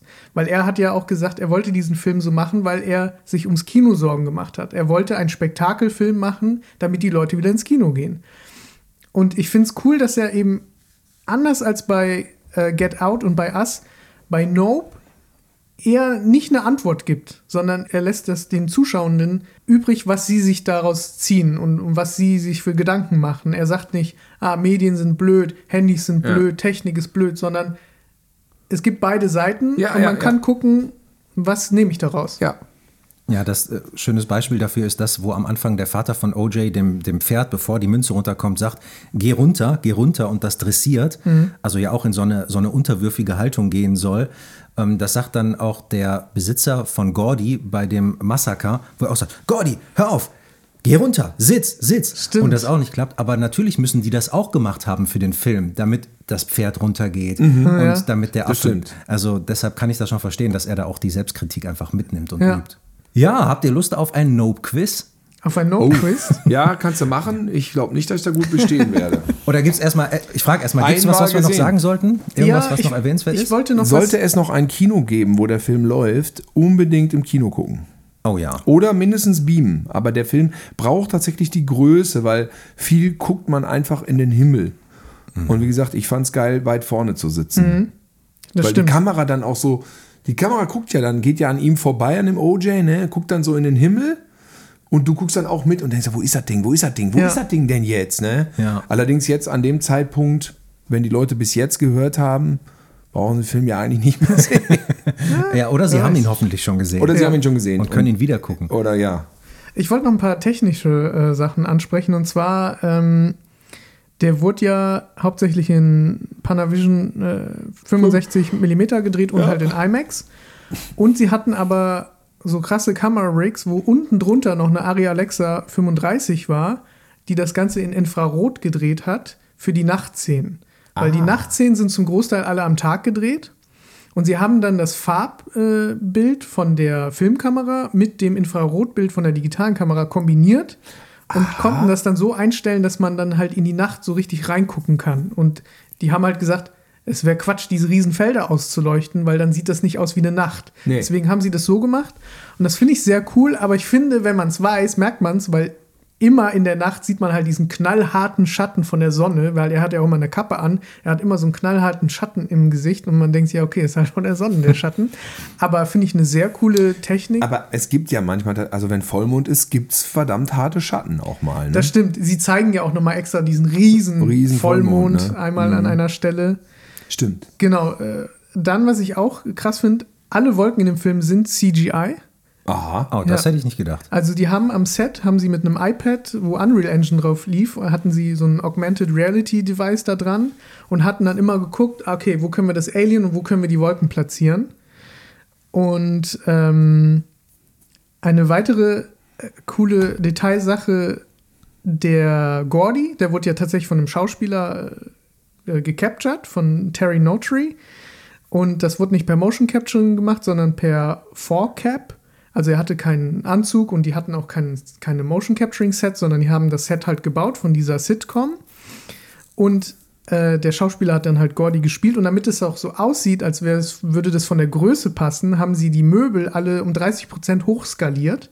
Das heißt, es sind Riesenmöbel im Prinzip, damit der Schauspieler kleiner wirkt. Boah, das ist aber echt gut gelungen. Ja. Alter Schwede. Und Wow. die, die Frau, die da liegt, da sieht man ja die Beine. Wo das, er noch so rumtutscht. So, Genau, ey, das was ist, mit dir? Ja, das ist eine viel größere Frau als die eigentliche, eigentliche Schauspielerin, damit das alles passt von den Größenverhältnissen.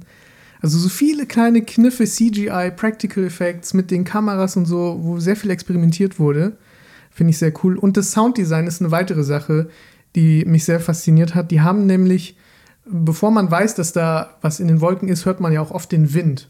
Und der Wind ist nicht einfach nur ein Wind-Soundeffekt reingedragt, sondern die haben Windgeräusche mit Schreien von Leuten kombiniert, weil da sind ja schon Leute drin. Das hörst du übrigens schon ganz am Anfang, Ja, das ist wo, du diesen, fürchterlich. wo du den Nope-Titel hast und dann den von dir vorhin erwähnten Kamerablick aus dem Mund heraus. Ja. Da hörst du auch schon die Wind- und Schreigeräusche. genau. Jetzt erinnere ich mich am Anfang dieses Quadrat. Ja, genau. Wo genau. ich mich echt gefragt habe, warum dieses Quadrat? Das Das, ist ja. natürlich das Maul von dem, ja, ja, ja. Genau, ja. was auch wieder aussieht wie so eine altertümliche Kamera am Ende, Ja, wo ja, sich das Ding so aufbläht. Und sie haben dann äh, den Schauspielern gesagt, sie sollen mal schreien, als hätten sie jetzt Angst und wären in Terror und dann mal so wie als wäre man auf einer Achterbahn. Und dann haben sie das so vermischt, diese Freudenschreie mit den Terrorschreien, mit dem Sounddesign vom Wind und du hörst das die ganze Zeit und es wirkt auch so, irgendwas stimmt nicht so ganz. Und wenn man es dann weiß, ist es echt äh, sehr cool gemacht. Wow. Ja, vor allem das mit dem, mit dem Affen und mit, den, mit dem vergrößerten Set, das finde ich echt beeindruckend. Ja. Krass. Ja. Hei, hei, hei.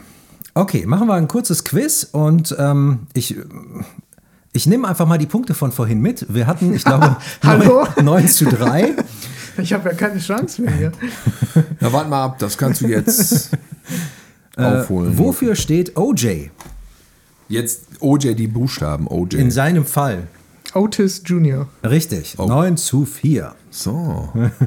Wie heißt äh, die Pferdetrainerfirma von OJ und M? Eig eigentlich OJ. Keine Ahnung. Hollywood Hay. Nee. Haywood. Scheiße. Hollywood Haywood Productions? Leider nicht. Und dann kriege ich den Hollywood Punkt, dann kriege ich Horses. den Punkt. Ich habe schon extra abgewürgt. Wie, wie war es nochmal? Haywood Hollywood Horses. Ach ja, stimmt. Ähm, der äh, Jockey, der angeblich Alistair E. Haywood hieß damals, also der von dem Film. Woher kam der angeblich? Woher kam der? Keine Ahnung. Bahamas. Okay. Wie nennt Jupe die Aliens? Schub. Kriege ich auch nicht mehr zusammen. Visitors?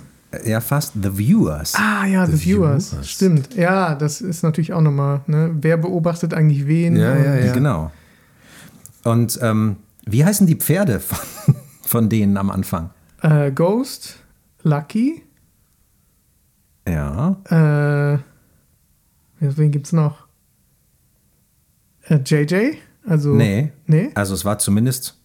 Also ich sagen wir mal so, ich habe es nur daraus gezogen, wo OJ seinen Vater ins Krankenhaus bringt und er ihn am Leben halten will, sagt er ja, okay, erzähl weiter erzähl, und erzählt die ganzen Pferdenamen Ja, auf. stimmt. Ich habe jetzt nur von dem, also das waren halt Ghost, Firefly, Beethoven, Commodore, Commodore, Virgil und Lucky. Kann Ja, Jolly. Jolly Jumper nicht dabei. War nicht dabei. Aber und Ranta, äh, nicht Rantanplan. Wie hieß der von Lucky Luke? Der Hund ist Rantanplan. Ne, das Pferd. Jolly Jumper. Ach, das war Jolly Jumper. Ja, ja, okay. deshalb komme ich auf Rantanplan. Ja, der Rantanplan war der Hund, der dümmste Hund. Ja, aber ich fand den geil. Ja, natürlich, klar. Rantanplan Hab den geliebt. absoluter Top-Hund. Aber äh, Jean Jacket ist ja auch ist das Pferd, was ja M gehören sollte, was sie zuerst trainieren sollte. Stimmt, das, was auf dem Bild zu sehen ist, ne? Ja, und Dann was- irgendwann, wo genau. sie sagt, das sollte mein Pferd ja, sein. genau. Ja. Okay, äh, nur noch eine Frage, Flo. Du kannst leider nicht mehr gewinnen. Ja, das ist aber schade. Aber ähm, wie viele Nopes gab es in Nope? Das kann ich nur schätzen, aber ich würde sagen sieben. Ich sag drei. Ja, es waren drei. Ja, also, guck, wenn ich richtig gezählt habe, einmal so war ich nicht sicher, sagt der No, das hat der Nope. Dann habe ich so laut gemacht, er hat No gesagt. Also ich habe drei gezählt. Ja, guck, okay, weil, weil einem das jedes Mal so aufgefallen ist. Das Ja. Beste ist, wo er so aus dem Auto äh, guckt er hoch, in diesem, äh, wo dieser Sto ah, nope, und dann macht er er wieder da rein. Das war genau die Stelle übrigens, er sagt No. Und ich habe auch gedacht, er hat Nope Ach so, gesagt. da sagt er No. Also ich habe so, es, man hört wirklich, wenn man ganz laut macht, nur ein No, obwohl ich beim ersten Mal auch dachte, da hat der Nope gesagt. Nope. Okay, okay. Das fand ich auch immer gut, auch wo diese Aliens, wo es ja die Kinder sind mit den Masken, auf die Farm kommen, wo er dann auch so. mm, mm, Das war übrigens meine Lieblingsszene. Oh, ey, das war gruselig, Das- ne? das war- Ich fand das so geil, wo er dem einen Kind, was da runterhängt, voll in die Fresse haut. Das fand ich so witzig. Ich fand, das war so inszeniert, dass es fast so hätte sein können, dass es wirklich die Aliens sind. Ja, ne? ja, das ich hab's voll- ich hab's gekauft. ach so, Ich habe es auch okay. geglaubt und es war geil gemacht. Ja, ja, Ja. ja, ja. Ich fand ja. auch geil, wie die sich so vorgebeugt haben und so. Genau. Äh, Ja. Und diese Größe, Ja, ja. was sie da immer gemacht haben. Ja, soweit zu Nope. Hm, Ich würde mal sagen, bist du eigentlich Tilo bei Letterboxd? Ich bin irgendwie da, aber ich bin nicht aktiv. Ich bin noch nicht so richtig reingekommen. Okay. Ich äh, weiß immer noch, ich scheitere schon daran, dass ich nicht raffe, wer da sonst noch ist und ich weiß da nicht, ich drücke da drauf und ich komme da immer nie zu einem Ergebnis. Also selbst mit meinem Vorwissen von Facebook und diese, das ist ja alles mal relativ ähnlich, aber irgendwie komme ich da rein oberflächentechnisch nicht rein. Okay, wir machen immer eine Bewertung am Ende. Ja. Und wir würden dich jetzt bitten, einfach mitzumachen, dass Ja, wir sagen, klar. also die Bewertung geht bei Letterboxd von 0 bis 5 mit halben Ja. Schritten dazwischen. Ja, Und genau, das- Dass jeder einfach kurz sagt, also ähm, Nope, der Film. Nope, genau. Okay. Vielleicht fängst du an, Flo, und sagst, was deine Letterboxd-Bewertung ist. Ja, okay. Also ich äh, muss sagen, beim ersten Mal schauen war ich äh, sehr enttäuscht von dem Film, weil ich mir einfach was anderes versprochen hatte. Und ähm, beim zweiten Mal schauen, wo ich jetzt noch mehr auf die Themen geachtet habe, hat er mir mehr Spaß gemacht, auf jeden Fall. Ähm, und ich finde diese ganzen Themen, die er da unterbringt und wie er das macht mit diesen ganzen Details und auch dieses, äh, ja, dass es ein Film ist, wo es ums, übers Filmmaking geht, finde ich also sowieso immer spannend und eine coole Idee. Ähm, aber ich finde, die Themen, die quasi in dem Film ein bisschen versteckt sind, die, das, was er damit eigentlich aussagen will, finde ich spannender als ein Film an sich. Leider kriegt mich der Film nicht so richtig. Äh, Der Funke will einfach nicht überspringen. Und ich finde äh, den Anfang sehr cool und im, in, in der Mitte auch immer wieder Szenen, die ich, die ich cool finde. Aber bei mir ist es ab dem Moment, wo sie quasi den Plan ausführen, äh, wo sie dann das, diesen Impossible Shot kriegen möchten, äh, da verliert der Film mich irgendwie ein bisschen. Und ähm, ich finde ich es super schwer, den zu bewerten. Ich, beim ersten Mal habe ich ihm eine zweieinhalb gegeben. Ich glaube, ich bin jetzt bei einer drei. Es könnten auf eine dreieinhalb hochgehen, je nachdem, wenn ich ihn nochmal gucke. Ich glaube, das ist ein Film, den kann man wirklich mehrmals gucken und immer noch Spaß dran haben. Und äh, aktuell bin ich bei einer drei von fünf. Mhm. Tilo? Bei mir ganz klar 5 von 5. Wow. Das ist stark. Nice. Wow. Nee, das ist für mich der beste Film seit. Ähm, Mad Max Fury Road. äh, äh, nee, dann, es gab viele gute. Ich würde jetzt sagen, Midsommar wäre für mich so ein Thema Oh, oder ja. vielleicht Once Upon a Time in Hollywood fand ich auch ähnlich gut. Das sind so die, die ganz großen äh, Monolithen der letzten Jahre. Und da, das ist für mich jetzt der nächste davon. Also allein diese Vielschichtigkeit und dieses, das hat mich wirklich geflasht im Kino.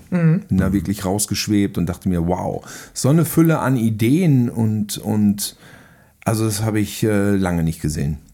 Ja. Also mir fällt fast gar nichts Vergleichbares ein. Once Upon a äh, Time in Hollywood fand ich ähnlich, so fragmentarisch interessant, wo die einzelnen Szenen auch eigentlich gedanklich immer weiterführen, woanders hin, als das, was im Film selbst behandelt wird. Ja. Im Film wird nur angerissen und die ganz, der ganze Rest entwickelt sich später, wenn du drüber nachdenkst. Und bei Nope ist das auch viel so. Und irgendwie merke ich, dass diese Form von Film mir gefällt. Ich finde auch Licorice Pizza zählt so ein bisschen in diese Liga rein. Ich kann aber verstehen, dass ein so eine Struktur nicht begeistert, weil es eben wenig konkret ist. Viele kommen dann ja auch mit dem Argument Pacing. Das Pacing hat mir nicht gefallen. Das ist alles irgendwie, was ist, es bewegt sich alles zwischen Tür und Angel. Jetzt fand ich Halloween Ends zum Beispiel ziemlich scheiße, habe aber mitgekriegt, dass es Leute gibt, die auch da ähnlich viel zwischen den Zeilen äh, lesen, ähm, wo ich sage, ich ja, okay, ja, kann man machen. Und der hat mich da überhaupt nicht erreicht. Also, äh, aber ja, so ist das halt, ne? Ja, und du? Bei mir ist das ähm, so, dass ich äh, beim ersten Mal gucken, habe ich ihm auch eine zweieinhalb gegeben. Das war aber eigentlich unfair, weil ich ähm, kurz vorher kaum geschlafen hatte und ich bin beim Film eingepennt und äh, im, zwischendurch immer mal wieder wach geworden und es waren eigentlich meine Unzulänglichkeiten, dass ich vieles nicht verstanden habe. Und äh, als ich den das zweite Mal gesehen habe, fiel es mir teilweise so wie Schuppen von den Augen und ähm, ich hatte dann äh, wirklich das Gefühl, dass ich an vielen Stellen echt Spaß hatte, weil ich mag das, wenn du so Metaebenen hast, wo du versteckte Sachen hast, versteckte Hinweise. Manchmal war es mir ein bisschen zu sehr erhobener Zeigefinger an manchen Stellen, obwohl ich das insgesamt eigentlich als richtig cool bewerte, dass er das so macht, weil so kriegst du diese Aufmerksamkeit nur dafür und dass du auch mal dich hinterfragst selber. Ähm, wie trägst du dazu bei, dass dieser ganze Mechanismus am Laufen ist und so weiter. Und äh, ich würde ihm jetzt eine 3,5 geben, also eine 7 von 10. Das heißt, wir haben eine 5, eine 3,5 und eine 3. Ha. Wahrscheinlich gibt es jetzt voll viele, die sich jetzt kaputt lachen. Aber ist er nicht bei sieben dann? Wenn einer, nee, warte mal, du sagst drei, nee, dann ist es Ich mich so mal- sechs von zehn oder was? wir haben jetzt dann 10, dann haben wir 7, das sind 17 und dann haben wir 6, das sind 23. Geteilt durch 3 sind fast 8. Also dann ist es, ist es jetzt noch eine 7,5. 7,5 gibt es ja nicht. Ach stimmt, es gibt eine 7. 7 ist 7 es oder dann. 8. Da bin ich überfragt. Da seid ihr ganz haarscharf mathematisch mehr im Thema als ich. Ah, ist das schön. Wir finden das raus und ihr könnt es dann bei Letterboxd nach. Genau. Alles klar. Ähm, bevor wir jetzt zum Ende kommen, Thilo, wenn äh, jemand jetzt heute Abend irgendwie noch einen Film gucken will und ähm, du könntest einen Tipp mit auf den Weg geben von einem Film, der vielleicht meistens so ein bisschen unterm Radar läuft, aber der geil ist. Was würdest du demjenigen empfehlen, was er oder sie gucken könnte? Adams Äpfel, Flickering Lights, Phantomkommando, ähm, Dirty Harry. Das wird dann eine lange Nacht. Ja. Schöner Videoabend. Alles Ich klar. weiß, ich, ja, das, das, das, das ähm, also der heute, äh, ja. Willst du das irgendwie ein, wollt ihr das eingrenzen? Dann, nein, dann, nein, nein, nein, Das, nee. eigentlich reicht das schon. Also was mal, also ich wollte, dass, ich- dass jemand von dir als Filmliebhaber einen schönen Tipp bekommt. Äh, dann, dann sag ich, ähm, guck doch mal, guck doch mal Adams Äpfel. okay. Hast du Riders of Justice gesehen? Ja, natürlich. Den fand ich super. Ich wundere mich wirklich, dass ähm, dieser Regisseur, wie heißt er nochmal? Anders, Pa- Peter Anders Jensen, ne? Dass der jetzt fünf Filme gemacht hat, die ich fand Riders of Justice ein Mühe schwächer. Das liegt aber vielleicht auch nur daran, dass die anderen davor sind. ja. Weil der äh, dann am Ende doch sich immer auf so einen Trupp von total absurden Außenseitern, die Bullshit machen. Das ist jetzt dann doch das Thema, was sich rauskristallisiert. Aber eigentlich hat der fünf Filme und fünf Knaller rausgehauen. Ja. Und ähm, das ist schon bemerkenswert. Ne? Ja, Ja. auch. Ja, soweit die Filmtipps von Thilo. Ähm, wir machen als nächstes Old Boy von Park Chan-wook. Auch Das top. ist in der nächsten Folge. Und an dieser Stelle ganz herzlichen Dank, Thilo. ja, es war mir eine warst. Große. Freude. Sehr interessantes Gespräch und wie viel ich jetzt über den Film noch äh, erfahren habe. Ja, durch sehr euch. schön. Ja, ich habe ihn ja nur einmal gesehen, deswegen ähm, war da sehr viel Erhellendes dabei. Prima, ja, das freut uns doch. Und ähm, ja, vielleicht wiederholen wir das irgendwann mal, wenn du Lust hast. Sehr gerne, immer. klar, natürlich. Und äh, weiterhin viel Spaß und Erfolg bei deinen Projekten und äh, euch viel Spaß bei Old Boy und bis zum nächsten Mal. Tschüss. Tschüss.